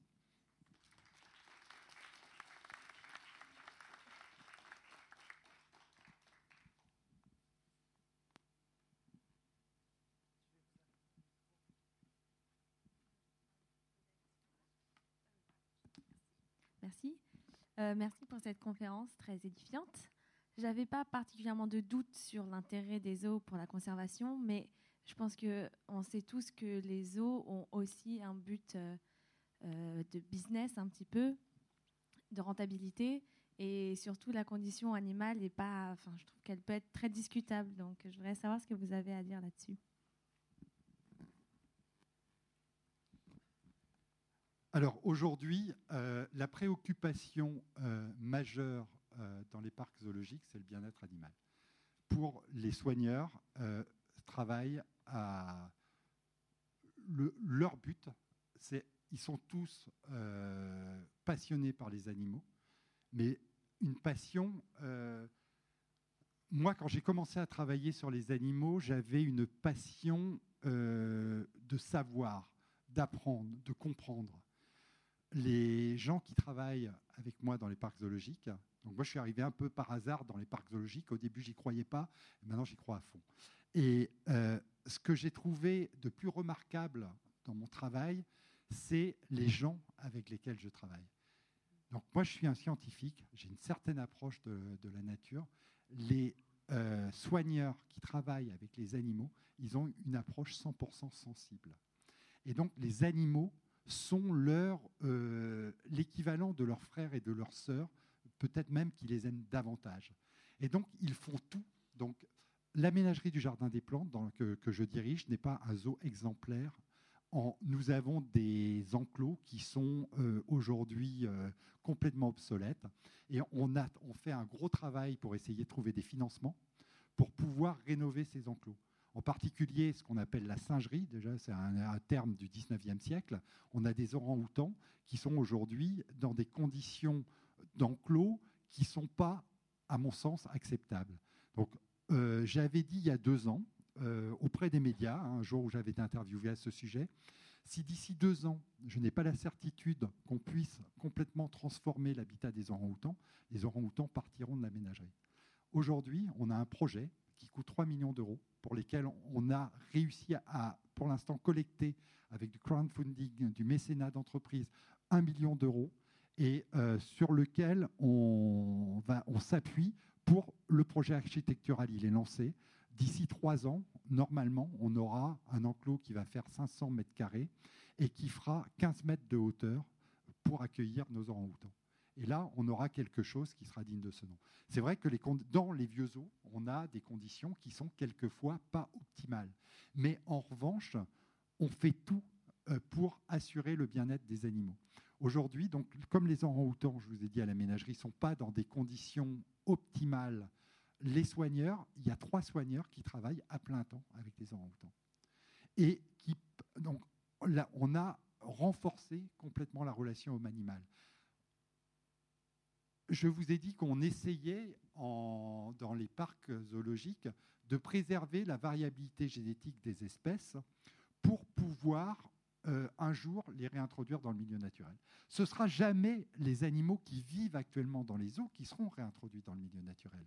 Ce sont leurs descendants qui seront élevés pour ça et qui seront donc les quand on met en place un programme de réintroduction, on prend des individus en captivité, ils partent dans des élevages qu'on appelle de propagation cette fois-là, dans leur milieu naturel, ils vont produire des descendants dans des enclos semi-captifs, et petit à petit, on va les réhabituer à leur milieu naturel. Aujourd'hui, les primates en particulier, en captivité, ont une relation on va essayer de renforcer la relation homme-animal. Et pourquoi renforcer la relation homme-animal Pour diminuer la peur de l'animal, pour que pour la peur de l'homme, pour que l'homme soit perçu comme un, congénère ou un, individu euh, interspécifique. On ne fait pas partie de la même espèce, mais on fait partie des expériences positives de, euh, de sa vie. Et donc l'homme va être considéré comme entièrement euh, un, comme un ami. Et il y aura, on va diminuer complètement le stress. Et donc aujourd'hui, on travaille beaucoup sur ce qu'on appelle l'entraînement. On dit en le terme training, euh, parce que euh, anglo-saxon, depuis que je travaille avec les Canadiens, moi je dis entraînement. Parce que c'est les Canadiens se sont foutus de nous, quand on, enfin les Québécois, quand on est arrivé avec, en disant on fait du training. Donc donc ils ont dit, nous on dit qu'on fait de l'entraînement. Ben voilà, donc depuis je, dis on fait de l'entraînement. Et l'entraînement, on l'a développé. Donc l'entraînement, c'est quoi? C'est du conditionnement opérant à renforcement positif. Ça, c'est dit d'un point de vue scientifique, c'est-à-dire qu'on va entraîner les animaux à faire une tâche et qu'on va les récompenser pour ça. Il y a 30 ans, dans les parcs zoologiques, quand on voulait faire passer un animal d'une loge dans une autre loge, on lui donnait un coup de bâton. Maintenant, on lui donne une récompense pour qu'il passe dans l'autre loge. C'est une, approche complètement différente. Et toutes nos approches sont comme ça. Et donc l'entraînement.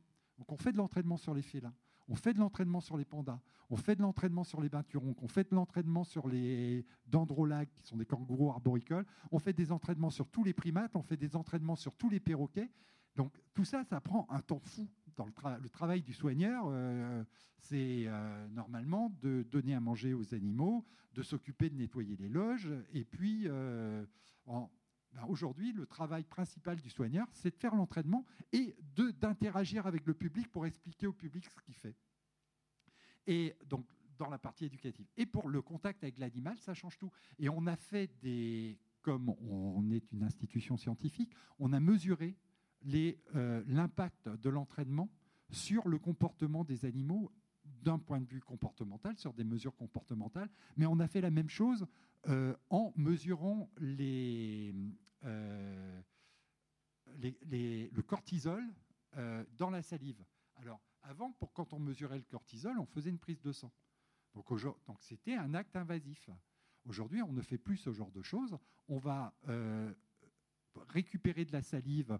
Donc, par exemple, une expérience qu'on a fait pour regarder si l'enrichissement et si les entraînements diminuaient le stress chez, chez les, donc les petits singes écureuils d'Amérique du Sud, on les a fait sucer des pailles, enfin des, des, des, mèches, et les mèches, on les mettait dans du miel pour les faire sucer, pour les, faire sucer euh, les mèches. Et ensuite, on récupérait la salive dans ces mèches et on mesurait le cortisol dans, la salive. Voilà, donc ça. Et on a vu que plus les, donc les, les groupes qui avaient de l'entraînement avaient une diminution très importante du taux de cortisol. Alors, dans certaines espèces, dans d'autres espèces, on n'a pas vu de différence parce que le cortisol, il est tellement bas qu'il euh, n'y a, rien à mesurer, en fait. Voilà. Donc, on fait un travail énorme sur le, sur le bien-être animal. Oui, merci. Merci, monsieur, pour cette euh, conférence qui était très intéressante.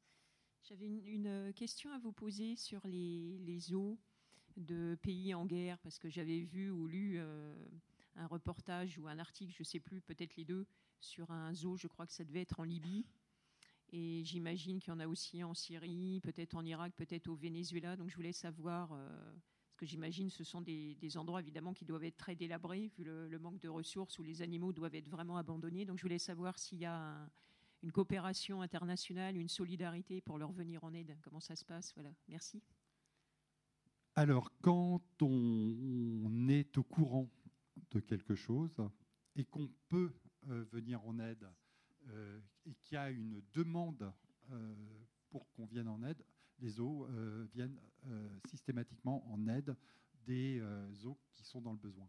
Alors pour la Libye, je vous avouerai qu'il y a, je ne sais pas s'il y a des eaux en Libye, et s'il y avait des eaux en Libye, on pourrait pas y faire, on pourrait pas faire grand chose. la Syrie, au cours de ces dernières années, c'était un petit peu compliqué également. Euh, donc euh, voilà, dans, la mesure du possible, euh, oui. Mais bon, là, vous parlez de pays où on a plus besoin d'aider les populations humaines que, d'aider les eaux. Et je pense que les eaux, il ne doit plus y avoir grand-chose comme animaux à l'intérieur. Bonsoir. Je vais un peu aller dans le sens de la demoiselle en face, devant moi. vous parlez de l'effondrement de, enfin, vous avez parlé de l'effondrement de, la biodiversité, c'est une catastrophe. Euh, je pense que ça pose la question éthique euh, de, ce qu'en tant qu'espèce, euh, on, a l'origine de l'extinction d'autres espèces, donc c'est une vraie question éthique.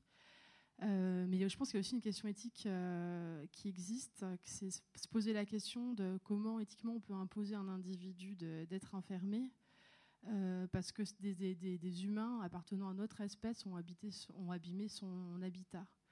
Et euh, bah, moi, quand je vois un grand singe, euh, quand je vois un grand singe dans un zoo, bah, je, vois un individu qui a certes euh, beaucoup de, qui a certes une diversité génétique qu'il a, mais c'est aussi un individu qui est capable, qui, a des grandes capacités cognitives.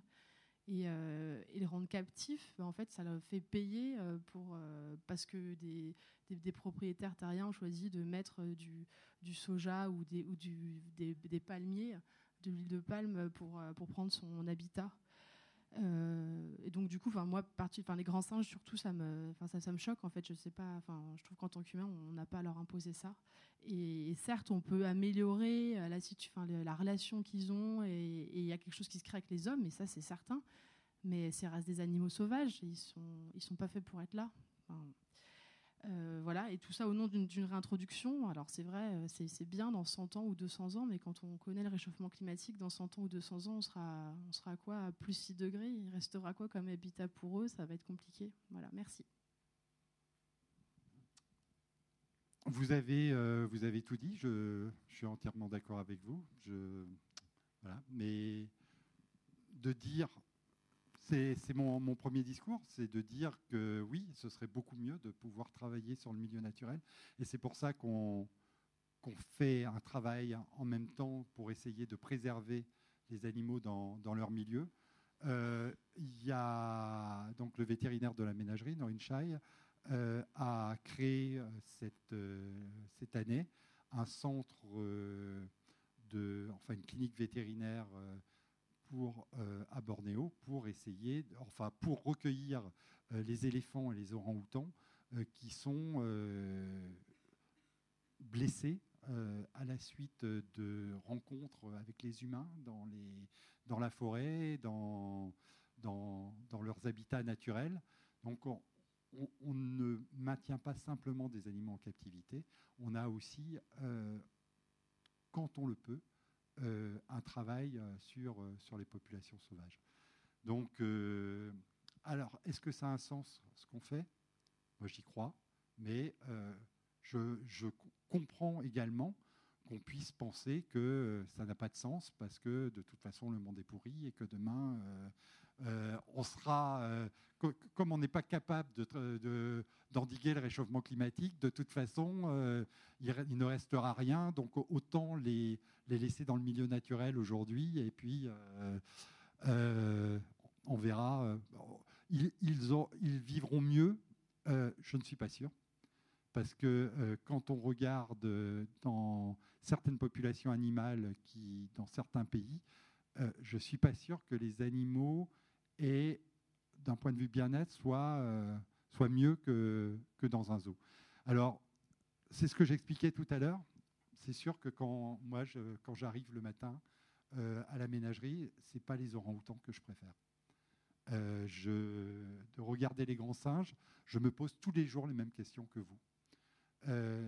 et c'est pour ça que je, c'est ce que j'ai dit tout à l'heure, si on n'était pas capable d'avoir des conditions beaucoup plus acceptables, alors, euh, eh ben, je ferai partir ces, orang-outans de la ménagerie.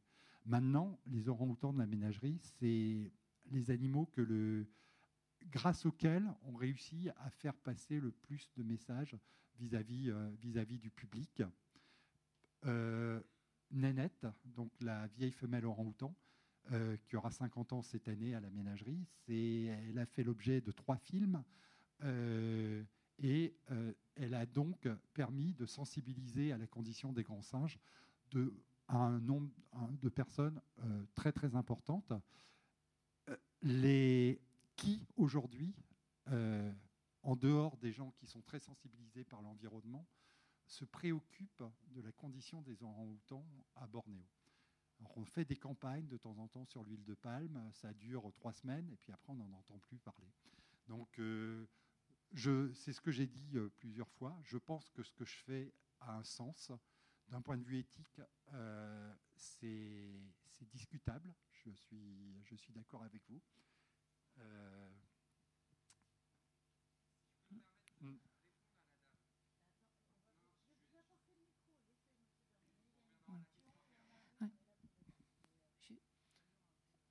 Moi, j'avais, Bonjour, merci pour votre présentation. Euh, j'avais une question par rapport euh, justement au rôle de l'éducation des eaux et euh, des autres endroits, enfin des aquariums, etc. moi, je suis, je travaille dans, le commerce, enfin dans le marketing, etc. Je suis enseignant-chercheur aussi, hein. et j'ai toujours été un peu choquée de l'arrivée dans la boutique, dans toutes les boutiques. Euh, parce qu'effectivement, tout au long d'un parcours, on apprend, attention, l'huile de palme, la pollution euh, par les produits, nos consommations.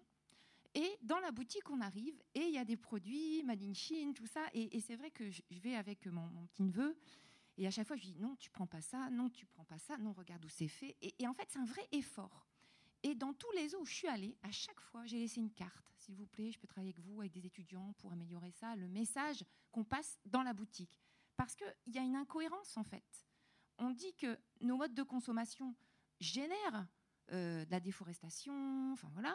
Et après, on arrive dans la boutique et la coupure, et les gamins, qu'est-ce qu'ils veulent? Consommer. Et consommer pas cher, et voilà. Et, donc, du coup, euh, moi, c'est moi, c'est encore un challenge. Hein. Je, n'arrive pas à trouver un contact. Donc, euh, j'aimerais bien m'engager avec vous sur la boutique au jardin d'acclimatation et pour justement. Jardin des plantes. Jardin des plantes, excusez-moi.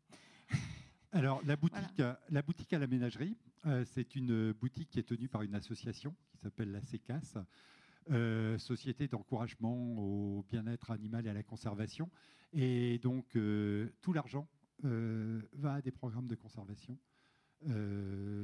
et alors, est-ce je ne pense pas qu'ils aient une vraie politique de développement durable dans, dans les achats.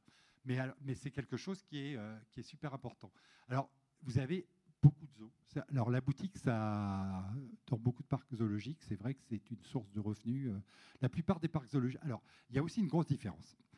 La plupart des parcs zoologiques en France sont des parcs privés. Donc les parcs privés, euh, il faut euh, qu'ils survivent. Et vous avez beaucoup de parcs qui sont de petite taille et qui ont énormément de mal pour s'en sortir. Donc la boutique, c'est souvent ce qui va leur permettre d'avoir un modèle économique qui, euh, tienne. Il n'y a pas beaucoup de, personnes qui gagnent énormément d'argent dans les parcs zoologiques. Et après, vous avez les grands zoos qui, qui, ont d'autres domaines, d'autres modèles économiques dans les boutiques, vous avez une réflexion de plus en plus importante qui est menée. Je suis d'accord avec vous, euh, on, est, euh, on est au tout début. Euh, alors, vous allez dans les eaux anglo-saxons, les eaux hollandais, les eaux anglais, il y a une réflexion beaucoup plus importante sur les produits qui sont vendus dans ces boutiques. Et je ne sais pas si vous avez visité, vous, me parlez de zoos, est-ce que vous avez visité le zoo de Chester en Angleterre?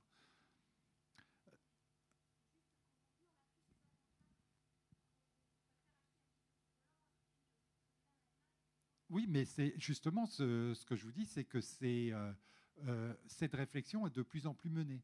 Euh, si moi, le, zoo exemplaire pour moi en France, c'est le zoo de Douai-la-Fontaine. le directeur du zoo, c'est Pierre Gay. actuellement, il est au Niger. grâce à son zoo qui reçoit 200 000 visiteurs, qui est tout petit, euh, il investit une grande partie de ses bénéfices euh, dans des projets de conservation et sa passion, c'est les girafes.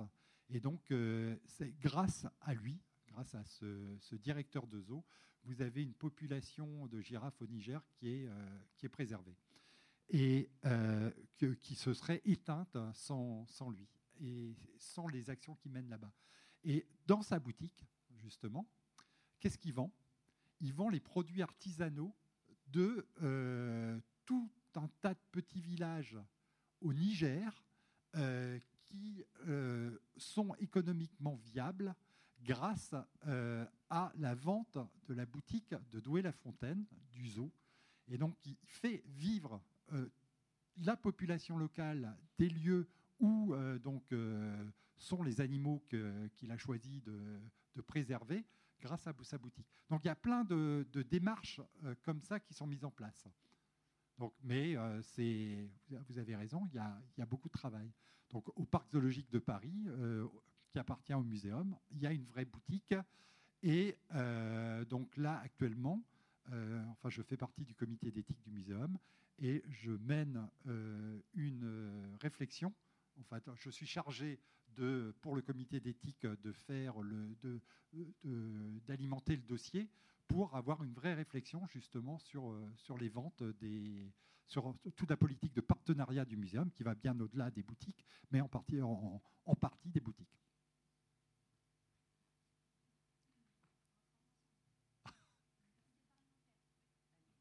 Ben, j'attends votre mail. Alors, euh, je suis C'est juste pour revenir sur notre question d'avant, sur le bien-être des animaux en captivité. Euh, je me présente, je m'appelle Guillaume, je suis soigneur animalier en parc zoologique. Ça fait des années que je travaille avec des animaux en captivité. Et ils n'ont connu que la captivité. C'est ça que je veux avant tout dire. Ils ne se connaissent pas de prédateurs, ils n'ont pas faim, ils n'ont pas peur globalement. On fait du dressage avec nos animaux. Enfin, ils sont. Euh, moi, ça m'a interloqué parce que vous avez l'air très très triste par rapport aux animaux en captivité, mais il faut travailler avec eux. Quand on travaille avec eux, on se rend compte que moi, je connais mes individus, je sais qu'ils vont bien, je sais ce qui se passe dans leur tête, je sais que euh, ça peut paraître triste de voir des animaux enfermés, mais une fois qu'on travaille avec eux, on se rend compte que la vie en captivité, n'est pas si malheureuse que ça. Il faut se mettre à leur place, tout simplement.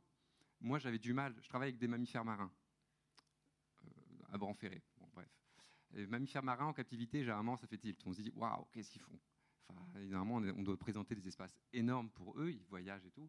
Sauf que on se met à leur place. Moi, je travaille avec six phoques. Mes phoques, je les connais. Je sais qu'ils sont connus que la captivité. Pour eux, leur monde, c'est quoi bah, C'est le bassin. En effet, c'est petit. Mais si à côté de ça, on leur propose de l'enrichissement, on travaille avec eux, on fait réfléchir, on, voilà, on va se passer plein de choses avec eux, ce qui fait que leur monde, moi, je me dis, à la, fin de leur vie, ils auront une belle vie, mes animaux. Il n'y a, pas, a pas de souci particulier.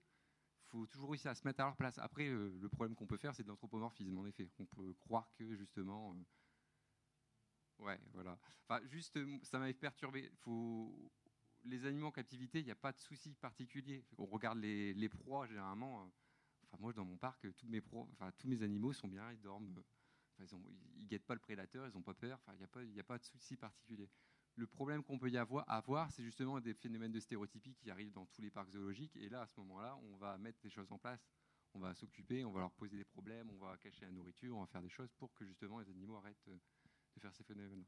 Bref, c'était juste pour, euh, pour revenir à,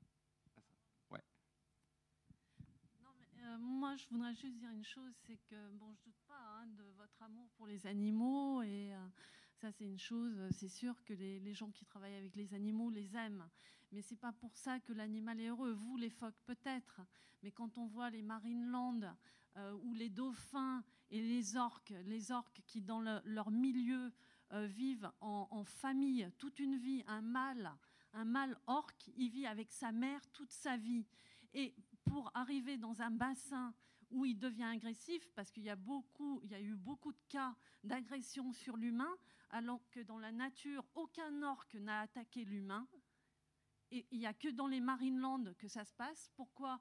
Parce que ces animaux sont capturés, euh, euh, ils ne sont pas reproduits, ils sont capturés euh, à l'état sauvage, et après ils sont, ils sont parqués dans des bassins qui ne correspondent pas à leur nature. Euh, tout comme les dauphins, les dauphins en captivité, ils vivent quoi? Ils vivent 15 ans. Alors qu'un dauphin dans la nature, il va vivre, je crois, 45 ou peut-être plus.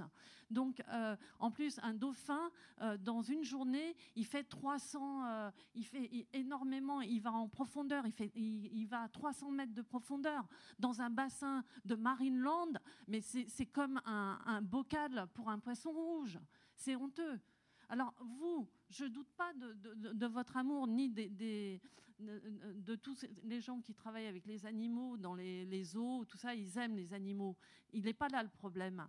Le problème, c'est que ces animaux sont, sont la, plupart... Bon, vous, les phoques, c'est peut-être un peu différent parce que le gabarit d'un phoque, c'est pas le gabarit d'un orque ou euh, bon. Donc, euh, mais je veux dire, c'est vrai qu'il y, a quand même un problème éthique. L'être humain se veut toujours supérieur, il veut tout maîtriser, il croit toujours bien faire, et au bout d'années, euh, c'est comme pour plein de choses, quand on disait que les, bébés n'avaient pas de, sensibilité, et maintenant on reconnaît qu'un bébé a autant de sensibilité qu'un adulte.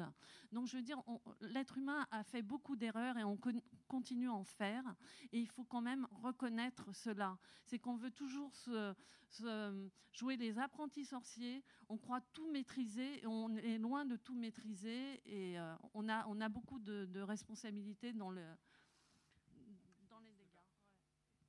Juste, une dernière, après j'arrêterai de parler. Euh, les animaux en captivité, ils sont en captivité. On en fait quoi? Moi, je suis pour. Moi, je suis pour. Oui, mais on est d'accord. Je suis certaines espèces. Moi, je serais d'accord de dire on arrête de les reproduire.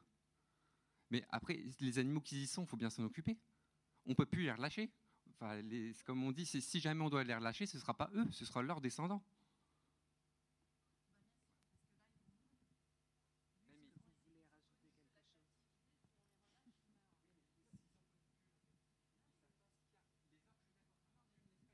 Alors, pour, pour, pour, répondre un petit peu à tout ça, euh, je dirais que les, les connaissances, comme vous dites, évoluent euh, énormément et les pratiques évoluent en même temps que les connaissances évoluent. Donc euh, aujourd'hui, on sait que les animaux, euh, pendant longtemps, la science a regardé les animaux par rapport à l'homme. Et on, regardait, on observait les animaux en se disant, l'homme fait ça, mais tout ce que les animaux ne faisaient pas et que l'homme faisait. Donc aujourd'hui, le regard a changé. Et donc, l'anthropomorphisme, on n'en a plus peur. Quand on parle de grands singes, on, parle, on fait de l'anthropomorphisme et on a à faire de l'anthropomorphisme.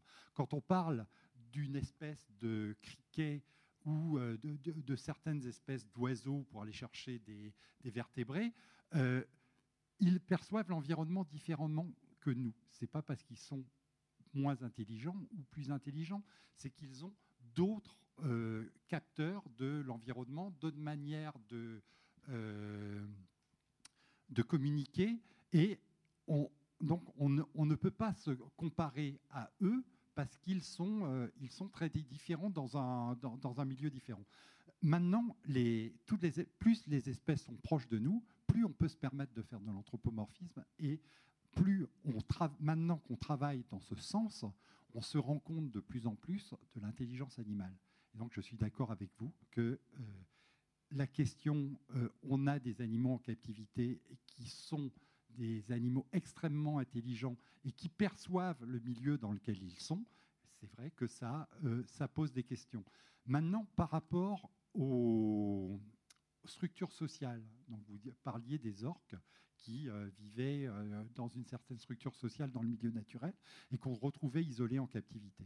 Quand vous regardez la, mé- la ménagerie du Jardin des Plantes il y a 40 ans, vous aviez un gorille, vous aviez un chimpanzé, vous aviez un orang-outan, vous aviez un mandril, vous aviez un individu de chaque, et de temps en temps, vous aviez un couple pour des animaux qui vivent à l'état euh, sauvage avec des groupes sociaux. Donc aujourd'hui, dans la plupart des pré- on présente les animaux dans des groupes sociaux similaires aux groupes sociaux qu'ils ont dans le milieu naturel. Euh, les animaux qui sont euh, isolés à certaines périodes de l'année et en couple à d'autres périodes de l'année, eh ben, on essaye de reproduire cela en ayant deux enclos et en ayant des mises en contact euh, en relation avec le, le cycle de reproduction, parce que c'est souvent en relation avec le cycle de reproduction. Les animaux qui vivent en, en troupeau vivent en troupeau, et donc en fonction des structures qu'on a à notre disposition pour présenter des animaux, on ne on va plus présenter de la même façon euh, ces, animaux. C'est ce que j'expliquais tout à l'heure, les éléphants à la ménagerie. Aujourd'hui, on considère qu'un éléphant, il faut euh, deux hectares par éléphant pour pouvoir les présenter de façon correcte en, relation avec euh, leur comportement. Euh, donc, il faut un groupe de plusieurs individus. Donc, pour présenter des éléphants, il faut 5 à 10 hectares. Donc, si vous n'avez pas 5 à 10 hectares, vous ne présentez pas d'éléphants. Pour les ours, quand on a rénové le zoo de Vincennes, le parc zoologique de Paris, on a décidé plus d'ours, plus d'éléphants. On a décidé plus de tigres. En fait, toutes les espèces qui ont des domaines vitaux, on sait que les espèces qui, dans le milieu naturel, ont des domaines vitaux très importants, sont pas adaptées à la captivité. Je ne dis pas que euh, certaines espèces le sont, mais certaines espèces vivent beaucoup mieux dans des petits espaces d'autres. Donc, les espèces qui vivent, les ours blancs, pour moi, je considère qu'ils n'ont rien à faire dans un zoo. Il y a beaucoup de zoos, dans, il y a beaucoup d'ours blancs dans, les zoos. Mais ça, c'est mon, c'est, enfin, c'est, mon opinion par rapport à, à ma vision euh, des, besoins, des besoins animaux. Et c'est pour ça, quand on a rénové le, le zoo de Vincennes, on n'a pas mis d'ours blanc. Donc je suis d'accord avec vous. Donc après les orques, je connais moins. Euh, le- les parcs de l'EASA considèrent, donc euh, dans le code d'éthique des parcs zoologiques européens, les établissements qui n'ont des animaux que pour la présentation au public dans le cadre d'un spectacle n'ont rien à faire dans le monde des parcs zoologiques euh, modernes.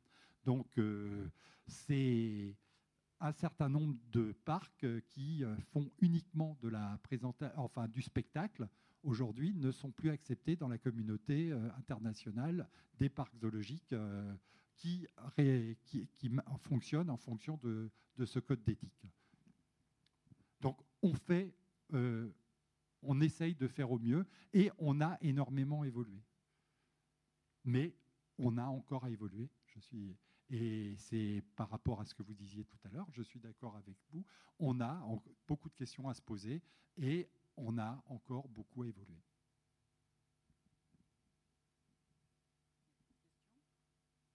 Eh bien, on va s'arrêter là alors. Merci beaucoup. Merci à vous.